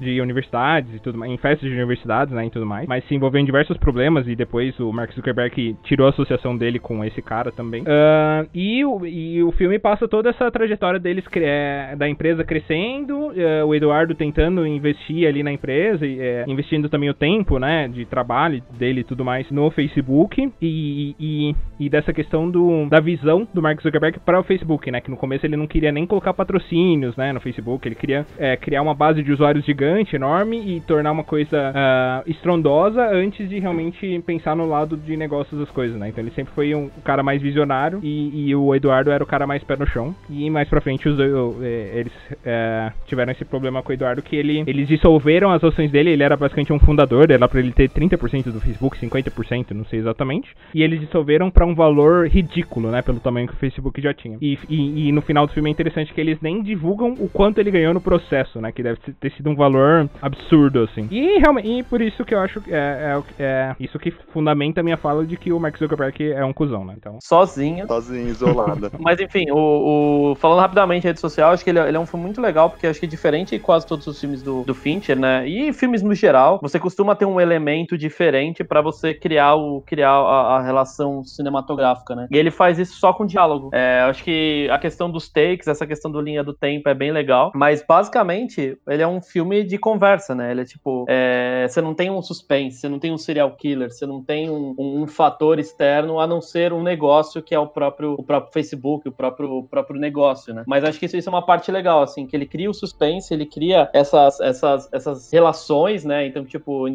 determinados momentos você fica, você cria raiva, você cria até um rancor, às vezes, do Mark Zuckerberg pelo que ele tá fazendo, o cinismo dele e tal. E por isso que é, é, é legal valorizar a atuação de todos os personagens desse filme, né? Tanto do Andrew Garfield quanto do Jesse Eisenberg e, e dos demais atores de, de, suporte, porque a atuação dos caras é o que marca, né? Então, o próprio Justin Timberlake e todos os casos polêmicos, né? Que envolveram o criador lá. Eu acho que isso é um filme que, que é bem bacana nesse sentido, assim. Eu fui, eu fui com, no cinema sem muita expectativa, achando assim, puta, cara, filme de rede social, né? Que bosta que eu vou esperar, né? Última coisa, rapidinho. Uma curiosidade só, tá? Uh, a maioria das pessoas que, afinal de contas, uh, que participaram na criação do Facebook, sobretudo o Eduardo Saverini o, e o Zuckerberg, uh, também tinham como uma como um fato curioso, tá? A religião. Os dois são os dois são judeus, um americano e um brasileiro. E outra curiosidade, o Eduardo ele ele adquiriu a cidadania americana ao longo da vida dele eh, nos anos 2000, uh, enquanto a fundar, estando no Harvard, morar nos Estados Unidos. E por motivos de, mais ou menos uh, desconhecidos, mas ele ele fala que é mais por porque ele estava morando muito tempo fora dos Estados Unidos, ele renunciou à cidadania americana para viver uh, só com a cidadania brasileira e na Ásia, em particular em Singapura. Mas mesmo assim, parece que ele, mais ou menos, ele conseguiu, de, conseguiu não pagar uh, ah, 700 milhões de dólares porque pelo simples fato que ele não era americano e vivendo fora, tá? Basicamente foi isso, mas ainda há controvérsia nesse sentido. É, é importante falar que Boston tem Harvard, Celtics, Bruins e o Patriots, né? e Tom Brady. Não, Tom Brady perdeu pelo por Tampa, é verdade. Exato. Agora tem o Tate. Bom, Millennium, ou, ou e tem, tem um, um hífen ali, né? Os homens que não amavam as mulheres, baseado num, num primeiro filme de uma trilogia sueca, que é baseada num, num, nos livros de, de um escritor também sueco. E essa versão hollywoodiana, ela tem o Daniel Craig, né? Então, o, o atual James Bond. Inclusive, a gente fala de James Bond no outro episódio, confiram. O filme aborda, do ponto de vista de um jornalista investigativo, né? E uma hacker, que no caso a Rooney, a Rooney Mara, é, sobre que eles são contratados para investigar um crime numa cidade do interior, uma cidadezinha muito pequena, né, onde tá, o crime está envolvendo ali uma família né, muito rica. E aí essa é a premissa do filme e o filme se passa a partir daí, né? É, essa garota que é a hacker, ela uma pessoa já passou por muitos problemas, né, é, sociais ali, familiares e tudo mais. Então ela é uma pessoa bastante é, revoltada ali e tudo mais, só que é uma, muito inteligente também, né? Um personagem bem, bem forte assim, uma personagem bem forte e, e bastante se posiciona bastante. E o crime, ele é, já é um crime que, que já, passou, já se passou há muito tempo, né? E aí eles uh, têm essa cidade, balanço de poder com a família da cidade e tudo mais. Então é um filme bem interessante. É, todo mundo tem, tem problemas ali, isso fica muito claro. E mesmo assim, eles estão correndo atrás de tentar desvendar um, um super apanhado de, de, serial killer. Então, novamente, David Fincher fazendo um, um, baita filme de serial killer e entregando muito bem. Eu vi esse filme recentemente, eu não, não tinha assistido ainda. E apesar de não ter visto muitos filmes com Daniel Craig que me, assim, que eu gostei tanto, acho que esse daí foi um que mudou minha, minha visão bastante dele, assim, porque eu vi o cara saindo da casinha, assim, e entregando uma atuação muito boa. É, eu também gostei bastante da, da atuação dele, dá pra ver ele como um, um, um, ator mais velho, assim, né, um personagem mais velho e tudo mais, com essa bagagem de experiência como um jornalista mais experiente, acho que foi bem interessante esse ponto de vista. Uh, o legal, acho que do filme também é que ele retrata um, um, crime mais antigo, né, o desaparecimento de uma pessoa de, não, não tenho certeza do, do tempo, mas deve ser de 20, 30 anos atrás, né? Era uma adolescente, 40 anos. E acho que isso é, é bem interessante, assim, é, é esse aspecto, né? Porque para você coletar evidências de um crime tão antigo é realmente um, uma das grandes barreiras que ele retrata no filme, né? Então acho que isso foi bem bacana também. E eu acho que esse filme tem uma das melhores vinganças assim, cinematográficas assim que, que, que, eu já vi, pelo menos, que é, pra, pra quem não sabe, a, a, a, atriz, a personagem principal, né? Que é a garota da. que é a Mara lá, que o, que o Dess falou, não vou lembrar o nome, tá? Mas ela é molestada. É, ela é molestada por um cara, né? Um cara, um filho da puta lá no filme e tudo. Uh, ela é molestada e tudo mais, e aí ele fica falando que ela não pode falar nada, porque ele pode. ele tem poder, né? E tudo mais. Um, um, um tipo caso de abuso, né? Tanto de poder quanto. Posso, oh, querido, só para complementar. É, é, porque ela, ela era uma pessoa com, em teoria, problemas psicológicos, porque ela sofreu abuso no passado. Então ela tinha que ficar, com base na lei sueca, em, na guarda de uma pessoa do Estado. E esse cara e era uma pessoa era do Estado e tinha que assinar também papéis para ela pegar remédio. Então ele, tipo, fez tudo isso nesse sentido, nesse abuso de poder que está falando você. É isso. E acaba molestando ela, né? São cenas bem violentas que, que passam no filme. E depois ela enfia um taco de beisebol no cu desse cara aí e chuta, né? Então, é. é... Ô, oh, mudaram a linguajar aí, irmão. Mas é a realidade do filme, tá bicho. Tá, hoje tá fire, hein, É a realidade, pô. Esse é o quero. Gente, eu tô falando muito palavrão também. Depois vocês cortam. Não tá, não. O Paulão tá, tá, tá cagando o rolê todo aí, cara. Já falou que o Mark é um cuzão, porra. É, é, eu acho que, assim, Millennium é muito bom mesmo de assistir, mas só pela atuação da Rooney Mara vale a pena ver, porque assim, ela tá. Primeiro que ela tá irreconhecível, nem parece ela mesma. E, e é uma atuação muito boa. Eu nem, eu nem sei quem foi a atriz que ganhou o Oscar, eu sei que ela foi indicada, mas deve ter sido uma outra baita atuação no ano também, porque ela mandou muito bem nesse filme. É, o nome da personagem é Lisbeth. O Paulo me falou uma coisa que, que me remeteu a um outro filme também, que é o V de Vingança, né? Que ele fala de uma questão de. de da parte de, de vingança. É, esse filme me lembra lembrou. É um, é um filme mais recente, o Beijo de Vingança, mas é o mesmo caso, que a mulher teve a oportunidade depois de se vingar e das formas mais macabras e bizarras possíveis. É, mas eu também gostei muito. É um filme que, para qualquer mulher, é muito chocante, assim, né? Então, a sensação de invasão, da, da, de ser molestada, de você. Parece que você tá sentindo aquilo junto com ela, assim, sabe? E de você sofrer tudo aquilo calada, né? Porque ela não tinha poder suficiente para ela conseguir fazer alguma coisa. Então é muito legal a forma como ela cresce no filme. E o final, você tá comemorando junto com a menina, né? Você tá chutando o taco junto com ela ela, sabe? É, é, é uma cena bem pesada mesmo. Eu lembro é. que eu. Você assiste, você se sente muito mal de assistir. É bem, é bem forte, né? Ele, ele, o Fincher acaba optando por mostrar, né? Muito da cena, né? É, porque é, muito é. evasivo, realmente, né? Então. Exato. Mas é a verdade como ela é, no cru, né? Sim, sim, é uma cena muito forte. E o que ela faz também é tatuar, acho que ela tatuou no peito dele, né? Eu sou um porco estuprador e tudo mais. E, e depois tem uma cena mais pra frente no filme que ela fala: Ah, eu vi que você tá procurando como apagar a tatuagem. E se você fizer isso, eu vou vir atrás de você você e tá. Nossa, é muito bom essa, essa parte, tá? É bem gratificante, né? A, a vingança.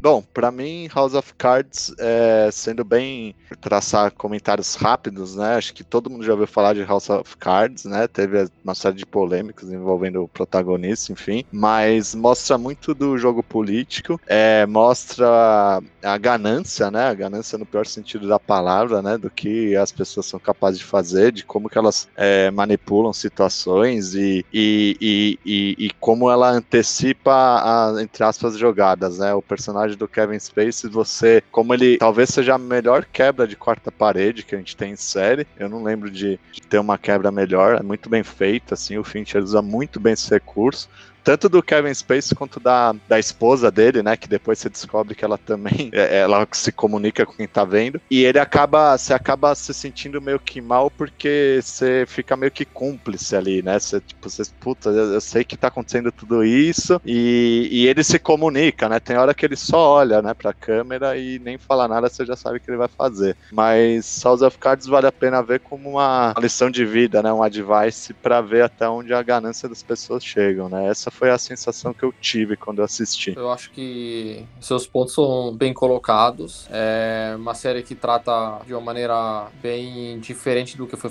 feito no, pass no passado de, de poder e a luta que as pessoas um, fazem, sobretudo neste caso o personagem do Kevin Spacey para chegar nesse poder, tá? Um, a mulher dele é a, a Robin Wright. No passado também casou com o Sean Penn, bom, agora estão divorciados, mas era a ex-mulher dele. E ela é a, falar assim, a mulher que apoia é, o Kevin Spacey em tudo que ele faz de, de errado para chegar no poder. Eu acho que é uma série onde, onde, onde que é feita basicamente para exaltar a forma mais alta de, de maquiavelismo, ou seja, o fim, o, não importa, não importa que é meio, o importante é o fim, sabe? Mesmo que seja no começo do, da série uma vingança que o, que o famoso uh, Francis Underwood está fazendo porque ele foi traído, né? No começo do, no começo do, da série, o presidente dos Estados Unidos eleito, ao invés de dar o cargo para ele de, uh, de, de ministro uh, das relações exteriores, não, quer manter ele na, na Câmara, do, no Congresso, enfim. Então ele, basicamente, ele se enfurece e começa toda essa, essa luta. Só que não acaba depois quando ele vira vice-presidente. Ele vai depois, continua, aí consegue depois virar presidente, consegue até um, maquiar as eleições, que ele ia perder contra um jovem republicano e ele ia ganhar. É, ele ganhou basicamente com várias, várias manobras erradas. Ele até se envolve em homicídios. Normalmente nunca se vê o presidente, o presidente, o vice-presidente, uma pessoa política desse jeito, né, se metendo em homicídio direto. Normalmente maneira paga alguém no serviço segredo para fazer isso, né? Não, nesse caso ele se mete até nisso. Aliás, por, por inciso, né? Mata a irmã da, da, da Runima, da, da. Como é que chama? Da menina. Do, não, Runimar é a menina que, que morre, né? A, que tá no, nessa série. A irmã que trabalhou com o Dev. Mara. Isso, muito obrigado. Um, enfim, é uma série que eu, tem que ter um estômago muito forte para aguentar tudo o que faz. Mas, meu, foi uma das séries que, que, eu, que, eu, que eu mais me apaixonei na Netflix. Uma série que garanto que se você gosta desse, esse tipo de, de, de história, você, tipo, você nem quer parar um segundo, sabe? Você fica lá uma hora vendo o episódio, já quer saber como acontece o próximo. Eu acho que nesse nível, pra mim, foi, foi o mesmo nível do, de tensão, sabe? De tensão foi o mesmo nível do, comparável pra mim, do Walter White, do, do, do Breaking Bad, óbvio, com ambientes diferentes, com objetivo diferente de atores diferentes, né? Mas foi uma série que, meu, a tensão nunca desce, nunca. Ali é só aumenta. Então, quando vai falar com o cara da Rússia, quando o cara, com o cara da China, quando ele prende depois adversários políticos e econômicos, é uma sucessão uma atrás da outra, assim, enfim, sabe? Então, Uh, para mim é uma das melhores que eu, que eu vi nos últimos anos, com certeza absoluta. É a história do Eduardo Cunha aqui no Brasil, né? Importante ressaltar. Basicamente. Você nunca pensaria, né, que o que tá no, numa série de TV ou num filme pode ser comparável igual à realidade, né? Mas a realidade, às vezes, como você comentou agora, pode ser até. Às vezes é, vai ver o Eduardo Cunha matou um monte de gente e a gente não sabe. Abraço, Eduardo. Fica bem aí na prisão. ah, querido. Pessoal, pela ordem cronológica, o próximo agora é um filme. É um filme muito bom, 2014, que é aqui no Brasil chegou como Garota Exemplar, né? A Gun Girl. É um filme daqueles que mind blow, né? No meio do filme tem um plot twist absurdo. É, a gente fala do disclaimer de spoiler que a gente dá. Esse aqui é um filme que, que se você nunca viu, eu sugiro pular a parte que a gente fala com ele, senão você vai levar um spoiler ele vai estragar a sua experiência. Tem mais reviravolta esse filme do que Casos de Família, né, cara? Acho que não, não é só um plot twist, né? Tem alguns, assim, que vão acontecer no decorrer. Sim, sim. E, e é, é um filme engraçado porque na primeira hora ele constrói, o Fincher constrói um sentimento em você de ódio, né, pelo personagem do Ben Affleck, você vai vendo, puta, que, que cara babaca, né, assim, que o cara fez, né, é, traiu a esposa, a esposa tava grávida, agrediu ela, né, você cria um ódio, né, você torce pra ele ser pego e, e, vira a primeira hora do filme, ele desconstrói totalmente essa imagem, né, que ele cria do Ben Affleck e mostra que a, a Amy, né, que é, que é a, a Amy exemplar, né, a Amazing Amy, ela construiu tudo aquilo da cabeça dela, então ela,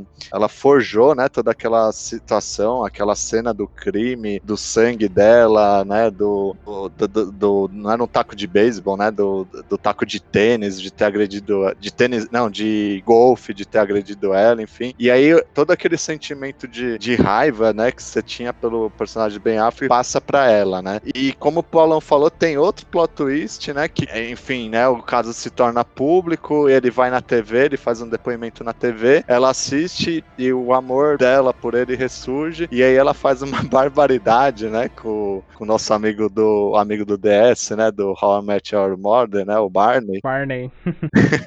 ele faz uma barbaridade com ele. Caralho, coitado, mano. Mas, mas, assim, quando, quando, ela, quando ele começou com aquele caosinho de, ah, olha a câmera, aqui eu filmo tudo, não sei o que, eu já me liguei. Eu falei, meu, o cara tá dando asa pra cobra, né? Tá ensinando, falou, tô filmando tudo. Aí, aí a mente dela foi longe, né? Naquela, ela viu os ângulos da câmera, então ela simulou, né, uma violência contra ela, enfim. E ela volta e no fim amarra o plano, o segundo plano dela, né? Porque ela nem tinha pensado naquilo, ela consegue voltar pro Ben Affleck, ela mete um, um homicídio ali, né? Ela mata o, o, o Barney, né? E, e, e, volta, né? Eu queria saber da, da Fabi. Fabi, como é que, que foi esse filme aí pra você? Gente, psicopata pura essa menina, né? Toma cuidado pra gente não achar uma dessas no. no sabe, na, rua. No, na rua, no dia a dia. Porque, tipo assim, imagina, gata, bonita. É, assim, aparentemente eles se davam muito bem, era uma relação, assim, muito apaixonada no começo, né? Mas você percebe que tudo isso porque em algum momento ali ela, ela, ela se sentiu, não sei só, que, que ela se sentiu frustrada com a relação. E tudo começa num caderno, né? Então, é, ela começa a incriminar, escrevendo toda uma história num caderno. Do caderno, ela, meu, a hora que o ator que faz o Ben Affleck era o, o Nick, Nick, não lembro. É, a partir do momento que ela é, consegue incriminar e ela vai pra casa do outro, ela acaba, assim, ela percebe que a estratégia do cara todo apaixonadinho, dando tudo na mão, porque era, acho que um ex-namorado super apaixonado por ela, que ela aproveita ali, né? Existe um oportunismo da situação. É, mas a capacidade que ela tem de se machucar, né? Então, de, de, de se mutilar ali é, é, é, é simplesmente muito fria. Então, você percebe no momento que ela pega a corda e ela vai, e ela faz isso muitas e muitas vezes, de amarrar e tirar do pulso, amarrar e tirar do pulso, pra ela depois dizer: olha, eu fui presa por uma corda. Até o momento que ela pega a garrafa e ela mesma se estupra com uma garrafa, né? Pra ela se machucar. Então, é, foi aquela coisa ali fria e calculista, totalmente psicopata, menina. Extremamente é, premeditado, né? É, e isso é o que você vai percebendo durante o filme, né? Porque depois você percebe que ela, na verdade, trocava correspondência com esse cara pra ter uma carta na manga ali, né? Ela sempre trocou correspondência com, com o cara que é o Barney lá e tudo. É, então ela tinha sempre ter essa car carta na manga e tudo mais. É, eu achei interessante que quando eu vi o trailer desse filme, né? Saiu em 2014, eu vi mais ou menos na época o trailer. Não me interessou muito, porque eu vi, ah, é, a premissa já era que a menina sumia, que todo mundo achava que o cara era culpado, mas na verdade não era. Aí depois ela voltava e tudo mais. Só, e, e aí, tipo, ficava nisso. Aí eu, eu, essa era a premissa do filme. Uh, e eu fiquei meio que um pé atrás, assim, não me interessou muito o trailer, né? E tudo mais. E quando eu assisti, eu assisti pra, pra gente gravar, inclusive. E, e aí, quando você percebe o quão premeditado é tudo que ela faz, né? De, de, escrever o caderno, de comprar as coisas no próprio cartão dela pra depois culpar ele, né? Que ele era um cara desempregado e tudo mais. Então, ele acaba é, deixando a relação amornar por ser um cara desinteressado, né? E tudo. Então, ela acaba percebendo isso, né? E, e quanto ele é, é, se acomoda, né? E isso não, não é mais interessante para ela. Então, ela tá disposta a se matar é, pra, pra, pra depois acharem o corpo e, e, e, ele se ferrar durante a vida inteira, né? Então, quanto ela premeditou tudo, né? E, e, depois o cara consegue reverter toda a situação meio que é, ganhando a, o, o, o, brilho nos olhos dela de volta. E quando ela volta e tudo mais, mas e ele ainda sabendo que é uma, ela é uma psicopata, tem que continuar numa relação com ela porque é, ele não tem outra opção, né? Ela não vai ser presa, ela não vai ser culpada por nada e tudo mais. E ela faz de um modo que ele, ele tá preso naquela relação agora. É, eu acho que é, mas existe uma violência ali emocional, assim, uma, uma questão muito psicológica ali com o cara, né? Ela mexe com, com toda a parte do, do Nick, né? E, e, e esse ponto que você falou, Paulo, é, era uma da das hipóteses dela, né? Ela se matar, né? Ela Sim. tava lá se precisava ou não. Era, era o plano dela, né? Ela ia passar as férias dela ali, aproveitar o que ela podia e depois ia se matar pra acharem o corpo dela, né? É, Fabi, tem que fazer uma consulta aí, meu. Mas assim, a atriz, achei o trabalho dela exemplar, assim, eu gostei muito da atuação dela, é, principalmente assim, da- porque ela troca de papel o tempo todo, né? Então ela vai da boazinha, da super romântica, até a louca, macabra, e depois ela volta ali pra uma questão muito cínica, né? Tipo, então achei, gostei muito mais do papel dela do que do próprio Ben Affleck. Eu sen- senti que ele ficou muito no morno ali, sabe? Esperava um pouco mais da atuação dele nesse filme, ele poderia ter explorado mais. E, e acho que vai muito do roteiro, né? Porque também você pega a parte lá que ela fala. Ah, ela, ela sabia até que ele ia sorrir quando ele fosse tirar foto e todo mundo ia julgar ele porque ele tava sorrindo e a esposa dele tava sumida, né? Tipo, ela, até isso ela tinha premeditado. É um filme. É, é, o- a atuação dela foi muito boa mesmo. Mas o final do filme, decepcionante, não sei pra vocês.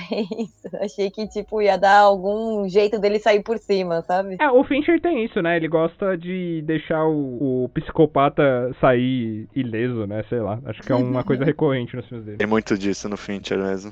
Só ia comentar que a gente tinha comentado lá atrás, né, algumas coisas que o Fincher tem com o som também, não só com trilha sonora, mas ele, ele tem questões muito específicas de som, assim, pra fazer uns, uns, uns checks legais, e nesse filme ele tem um que, quando, que, são dadas batidas do coração do, do personagem lá, do, do Barney, né, que vai chegando cada vez mais próximo dele morrer, enquanto ela tá, ela faz aquela morte horrenda, e sangue pra todo lado, sangue jorrando, e na música, no som ambiente, você consegue ouvir as batidas do coração de fundo e elas vão diminuindo conforme vai chegando perto a morte de fato dele. Então isso é algo que o Fincher faz nos filmes. Então, às vezes é no momento que alguém é, tá tocando uma música, bate uma porta e, e coisas do gênero, que outros diretores também fazem, mas isso é um negócio que ele gosta de fazer em momentos específicos e não usar isso em, em exagero. E até o momento da morte foi premeditado, né? Que ela precisava no momento certo do, do sêmen dele pra provar que foi um estupro e tudo mais, para que ele, e aí ela matou ele exatamente naquele momento. Tudo, nossa, você fica com medo dessa mulher realmente. Beleza, é, seguindo a ordem cronológica aqui, pessoal, é, a gente né, en- encerra os filmes do, do David Fincher, né? Então, o Garoto Exemplar é o mais recente. A gente tem um filme que a gente vai falar no final ali, que ainda tá pra ser lançado, então o Paulo vai, vai comentar um pouquinho. Mas o, o próximo que a gente tem aqui pra falar é Mindhunter. Então, Mindhunter é uma, uma série da Netflix, tem, tem duas temporadas, e pra mim, felicidade de muitos também, não vai ter uma terceira, né? Então, ela, ela foi, foi abortada, já foi cancelada. E a gente tem lançado dois, duas temporadas, né? Mindhunter é baseado em, em, em fatos reais, né? Então, é, ela foi, ela foi, foi, foi base de, de estudos do, da, do FBI. Então, existe um livro chamado Mindhunter, que é dentro da, da unidade de elite de avaliação de crimes, né? Então, foi criada essa, essa, essa equipe, né, dentro da, do FBI para analisar serial killers, basicamente, né? Então, é, eles começaram a criar todo, todo o estudo e todo, toda a base de como identificar um serial killer, quais são os- as motivações, como identificar o padrão para de fato conseguir prender aquele cara, né? Então, é, até, até determinado momento da história, né, as- a- existia muito, é, como é que posso dizer assim, é, muita impulsividade, muito achismo por parte da, da polícia, por parte da, das, das- da segurança internacional, né, de que, de que não existia uma base psicológica ou qualquer coisa do gênero para identificar algum, algum padrão de comportamento que viria a ser um serial killer. E a série é exatamente sobre isso, né? Então, são essas pessoas que, que tiveram envolvidas, né? Então, como eu falei, baseado de fato em fatos reais, se passa em 77 e desde então esses estudos têm se intensificado cada vez mais, né? A gente tem uma porrada de obras de serial killer que surgiram depois dessa, desses estudos, dessas análises. E, e a série, o David Fincher, ele atua, né? Ele foi uma, uma das mentes por trás né, da, da série como um todo, junto com a Charlize Theron, a atriz, que inclusive trouxe pro, pro David Fincher a ideia. Então, eles produziram a, a série e o David Fincher dirige alguns episódios inteiros, né? Então, é, na, na primeira temporada, ele dirige é, cerca de três episódios, acho que três, quatro episódios, na verdade, os dois primeiros e os dois últimos da temporada. Temporada, composta por 10. E na segunda temporada ele, ele dirige mais, se não me engano, dois ou três episódios. Mas, de qualquer forma, ele é a mente por trás, por mais que ele não seja o diretor. E é uma série, assim, é, a gente cansa, cansou de falar aqui já sobre o quanto esse cara tá envolvido com serial killers e thrillers, né? Então, é, ele usa esse um dos, um dos, pontos fortes dele, acho que o maior ponto forte, que é criar toda esse, essa relação de tensão, de suspense. E isso é carregado mesmo com outros diretores, né? Em, todo, em, toda, em todas as temporadas. E eu acho que isso, a parte legal também é que ele mixa muito com essa parte do baseado em fatos reais, né? É fato que tem coisas que às vezes são meio, meio ficção, né? Então, é, os agentes, por exemplo, eles são baseados em pessoas reais, mas eles são, eles são é muito mais uma inspiração de fato. Existe assim, um pouco desse, desse dramatismo que eles, que eles criam, mas ainda assim, por mais que nem tudo seja real, faz parte de, de criação de adaptação, né? Você tem, tem certas ficções que acontecem. Então, fora os dois agentes, fora a, a, a doutora Wendy Carr lá, que na verdade a doutora Wendy Carr é fictícia, né? Então, ela é inspirada numa, numa psicóloga criminalista, mas, de novo, é, tudo faz parte do, do processo da, da ideia do filme, mas do filme, da, da série. E, particularmente, é uma série que eu fiquei, como eu falei, muito triste, porque, cara, é sensacional e, e dá uma análise de detalhes, assim, que se você gosta de serial killer, você vai gostar demais. Também sou apaixonada por essa série. É, eu devo ter um, um, pezinho lá, né, gente? Eu comecei a pensar aqui que todas essas séries, filmes voltados pra psicopata, serial killer, eu, tipo, adoro, sabe? Brincadeira, vai que a polícia me pega. É. Mas é, eu, eu gosto muito, eu gostei muito, até porque a gente até comentou e fez muito sentido para mim. Acho que foi inclusive você, Paulão, que falou da questão da, dos tempos, né? Então, essa série também ela acontece em meados de 1970 70 alguma coisa, até 1980, alguma coisa assim. Acho que o Dess pode me corrigir. E assim, é muito legal a questão dos agentes do FBI, né? Porque aqui no Brasil a gente não tem isso, mas a gente é, percebe que os dois agentes ali, que acho que é, é o Jonathan Grove e o Holt McClane, eu não lembro o nome dele, mas eles, eles têm uma questão ali da entrevista aos, assassina, os assassinos, e eu acho que a parte mais legal é essa mesmo. Não é nem tanto pegar a ajuda deles pra, tipo, desvendar outros crimes, mas é o momento que você faz a entrevista com o cara e você percebe o quanto eles são extremamente inteligentes, assim, tipo, é, frios, né, calculistas, e, e muitas vezes, assim, eles comentam assim, olha, eu cortei a cabeça da pessoa, eu guardei numa mala, eu coloquei em cima de um santo, enfim enfim, é, eles tratam ali é, os detalhamentos de uma forma muito tranquila, como se eles estivessem falando, olha, eu fiz um arroz aqui, um feijão, e é isso. E aí, olha, eu, se fosse você, tomava cuidado com isso, com isso. Então eu gosto, obviamente, tô dando exemplos, tá? Tá, gente? É, mas eu gostei muito do Mindhunter, fiquei triste também que Netflix não vai ter a, a, a, última temporada, mas fiquei muito satisfeita também com essas, com essas temporadas que tiveram. Então, pra mim é uma das séries que eu gostei muito de ter assistido. Bom, é, seguindo aqui a linha cronológica, tem a próxima é, a próxima série aqui que o Fincher não dirigiu nenhum episódio, mas ele tá. Ele é o, é o produtor executivo também. Que é uma série que segue a linha do Além da Imaginação, é, que é uma referência um pouco mais antiga, né? Que são episódios independentes, uma coisa mais da ficção científica ali e tudo mais, uma coisa mais lúdica. E mais recente também o, o, Black Mirror, né? Que também é uma coisa mais futurista ali, são episódios independentes, mas tem ali um tema meio que central. É, Love, Death and Robots segue essa linha, só que ele é totalmente uma animação. Cada episódio é um episódio independente, é, sempre feito por um animador diferente, então tem estilos totalmente diferentes, né? São a, é, é, a segunda temporada dá para sair também, acho. É, tô esperando bastante também por ela. Uh, e, é, e, é, interessante que cada episódio eles têm um tema central ali de tecnologia, de uma coisa disruptiva, mas às vezes se passam em linhas totalmente diferentes do tempo. Tem coisa que é no passado, tem coisa que é no espaço, né? Então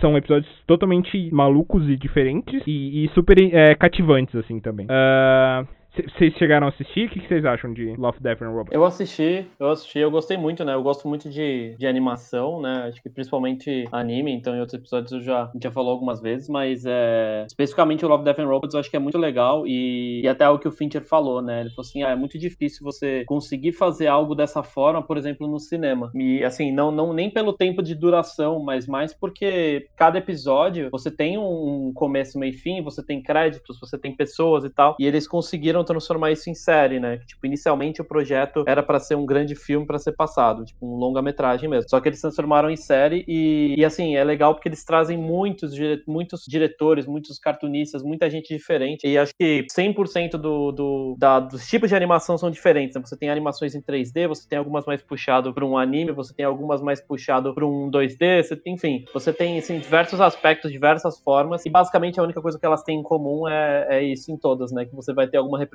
de love, alguma representação de, de morte, seja de robô, seja de ET, seja de seres humanos, e robôs o tempo inteiro. Então é. Eu gostei bastante do seriado e acho que é, é muito legal para você ver também de, de, pedacinhos, né? Você pega ali um episódio de 10 minutos, tem outro de 13, tem outro de 20, tem outro de 15. É muito variável, então não tem. Você não precisa se prender tanto. Eu comecei assistindo, confesso que eu não terminei, mas não sei porquê. É, mas assim, uma coisa que eu também consegui analisar é que a gente vem falando muito das questões de filmes e séries, assim, de época, né? Do, dos tempos, assim, um pouco mais antigos, de. É, que, que ele tem esse traço, Fincher, mas assim, eu, eu entendo que quando eu vejo essa série do Love, Death and Robots, é, eu entendo que ele foi muito versátil, né? Porque ele sai de uma questão ah, dos trajes, do, dos carros antigos e, e, toda a forma que a gente já estava acostumado, e ele traz ali uma animação com uns bonequinhos estranhos, né? Meio macabros, meio bizarros ali. É, uma animação que a gente vê que cada vez mais é, ela tende a trazer mais tecnologia, e a gente tem visto isso muito frequente. E eu achei isso muito legal, porque eu achei assim, muito versátil da parte dele, e não só isso. Eu achei que foi um jogo que ele fez ali é, e que foi bom, que funcionou, sabe? Totalmente. Uh, e por último, uh, queria falar aqui do Monk. É um filme que trata a história de, dos roteiristas do Cidadão Kane, né? Citizen Kane. Pessoal, Paulo do Futuro aqui falando. Só para fazer um acrescentar um ponto, até o momento da gravação desse episódio, esse filme não tinha saído ainda, então ninguém aqui desse grupo assistiu esse filme. Então, continuando pro Paulo do passado aí. Eu tô bem entusiasmado por esse filme, principalmente, é, claro, pelo, é, pela direção do próprio Fincher. É um filme que se passa em preto e branco, isso é uma coisa que a gente já não vê bastante, há bastante tempo no cinema, né? Um dos mais que eu mais me lembro, assim, é do que, que, se passa em preto e branco numa época que a gente já tem os filmes coloridos, né? A lista de Schindler, a lista de Schindler, que, que, que, é um filme bem marcante, né? Inteiro em preto e branco, um filme muito bem feito também. Uh, mas esse é um que também vai seguir essa temática de preto e branco. É bem nessa época que o Fincher gosta bastante de retratar, né? Ali dos anos, eu não sei exatamente que ano se passa o filme, acho que é né, anos 40. É um filme bem mais antigo, do, na verdade, do que ele, ele costuma retratar. É, entre 30 e 40, né? É, é, mas é, um, é mais antigo do que ele gosto de retratar, mas é, é de época também, né? Uh, tô, também tô animado para ver o Gary Oldman, acho que é um ator um, um puta ator, assim, que ele tá sempre se transformando para cada papel, né? Se você vê ele no Batman, por exemplo, ou se você vê ele no. Teve o presidente que ele atuou, que ele fez agora também, né? O primeiro-ministro. É o Churchill, né? Winston Churchill. O Churchill, exato. The Dark Tower. É, que é totalmente diferente. É, então, cada filme que você pegar a filmografia dele assim, ele, ele, ele transforma pro papel e acho que isso é um, um grande ator também, uma marca de um grande ator. É legal que esse filme, ele é o 11 primeiro filme, né, do, do Fincher, e ele foi escrito pelo pai dele, nos anos 1990. Pô, legal, não sabia disso. Bacana. Ele pretendia, ele pretendia lançar esse filme e produzir, né? Depois do, do The Game, né? O Vidas em Jogo. Mas aí o projeto não seguiu e o pai dele faleceu antes de, de que eles pudessem trabalhar juntos. Então é, é, basicamente uma homenagem póstuma. Então é bem, é bem legal. Bacana. Mais uma coisa para ficar animada aí pra, de filmes a vir. Mas não, vai ser lançado sexta agora. Inclusive, dá pra fazer esse comentário, Paulo. A gente gravou esse episódio dois dias antes do lançamento oficial de Man. Boa. Então, mas o engraçado é que eu tinha visto, né, o os comentários sobre a questão do pai dele ter, ter sido envolvido nesse filme. É, que ele, acho que ele foi envolvido mais no roteiro, né? Porque, na verdade, ele, ele, ele criou né, o roteiro, o pai dele, e aí eles começaram a discutir para gravar esse filme. Então, logo depois do Vidas em Jogo, que foi gravado em 97. Então, eles pretend, ele pretendia lançar, por exemplo, em vez do Clube da Luta, sabe? Tipo, era meio que seria o próximo foco dele, ele poderia fazer com o pai. Eles começaram a trabalhar no roteiro de novo. Só que aí, aí surgiu, né? O Clube da Luta foi oportunidade, aí passou para frente, aí o quarto pânico, e aí o pai dele faleceu ali depois do quarto do pânico. E infelizmente não, não rolou. Acho que é isso, pessoal. Nós concluímos a parte do. do é, falamos de, da, dos principais filmes da filmografia aqui do Fincher. Uh, lembrando que essas são as nossas opiniões, assim, né? Os nossos pontos de vista. E como é tradição aqui, a gente vai atribuir uma nota, mas também lembrando que é a nossa opinião. Se você discorda, coloca aí nos comentários e comenta aí com a gente nas redes sociais o que, que você acha dos filmes e qual que você acha que seria a nota. Fabi, de 0 a 5, qual, qual que você acha que é a nota da carreira do Fincher? 5. 5? Uhum. Quer justificar a sua nota? Uh, Uh, na verdade, assim, eu, é, é uma questão muito pessoal, porque eu gosto e eu me identifico com muitas coisas, né? São tanto filmes quanto séries me prendem. Então, eu particularmente gosto bastante do estilo dele. É, e acho que é isso. É meio psicopata também, né? Não, e toda, e toda além da, né, da parte pessoal, acho que a parte técnica dele eu acho muito forte também. É, eu vou, eu vou, eu vou mandar um 5 também. É, por mais que a gente tenha ressalvas, né, na, na filmografia em si, eu acho que bons diretores, como a gente pegou o Tarantino, tem filmes que muita gente considera muito bom, tem filmes que nem tanto, então, é, com, criando essa base comparativa, né, eu acho que o Fincher, ele, ele, ele navegou muito por muita coisa, eu acho que a parte de série dele, ele como diretor, produtor executivo, ele é muito bom, né, então não à toa a gente tem House of Cards, que foi um, uma das séries que fez as pessoas gostarem de séries, e isso, eu acho que isso é muito pesado, porque no Brasil, por exemplo, é, quer dizer, no mundo, o House of Cards é uma das séries mais assistidas da história, numa rede de streaming, e, e muito por conta, claro, tem o elenco, você tem toda a obra, mas uma obra encabeçada pelo House of Cards, quer, dizer, pelo David Fincher. Também tem a parte de Mind Hunter e tem também um pouco do caráter pessoal, que assim como a Fabi, eu amo é, questão de serial killers, então talvez eu tenha um pezinho também, ou, ou Fabi, talvez a gente tenha que dar um pulo ali no... No psiquiatra, né?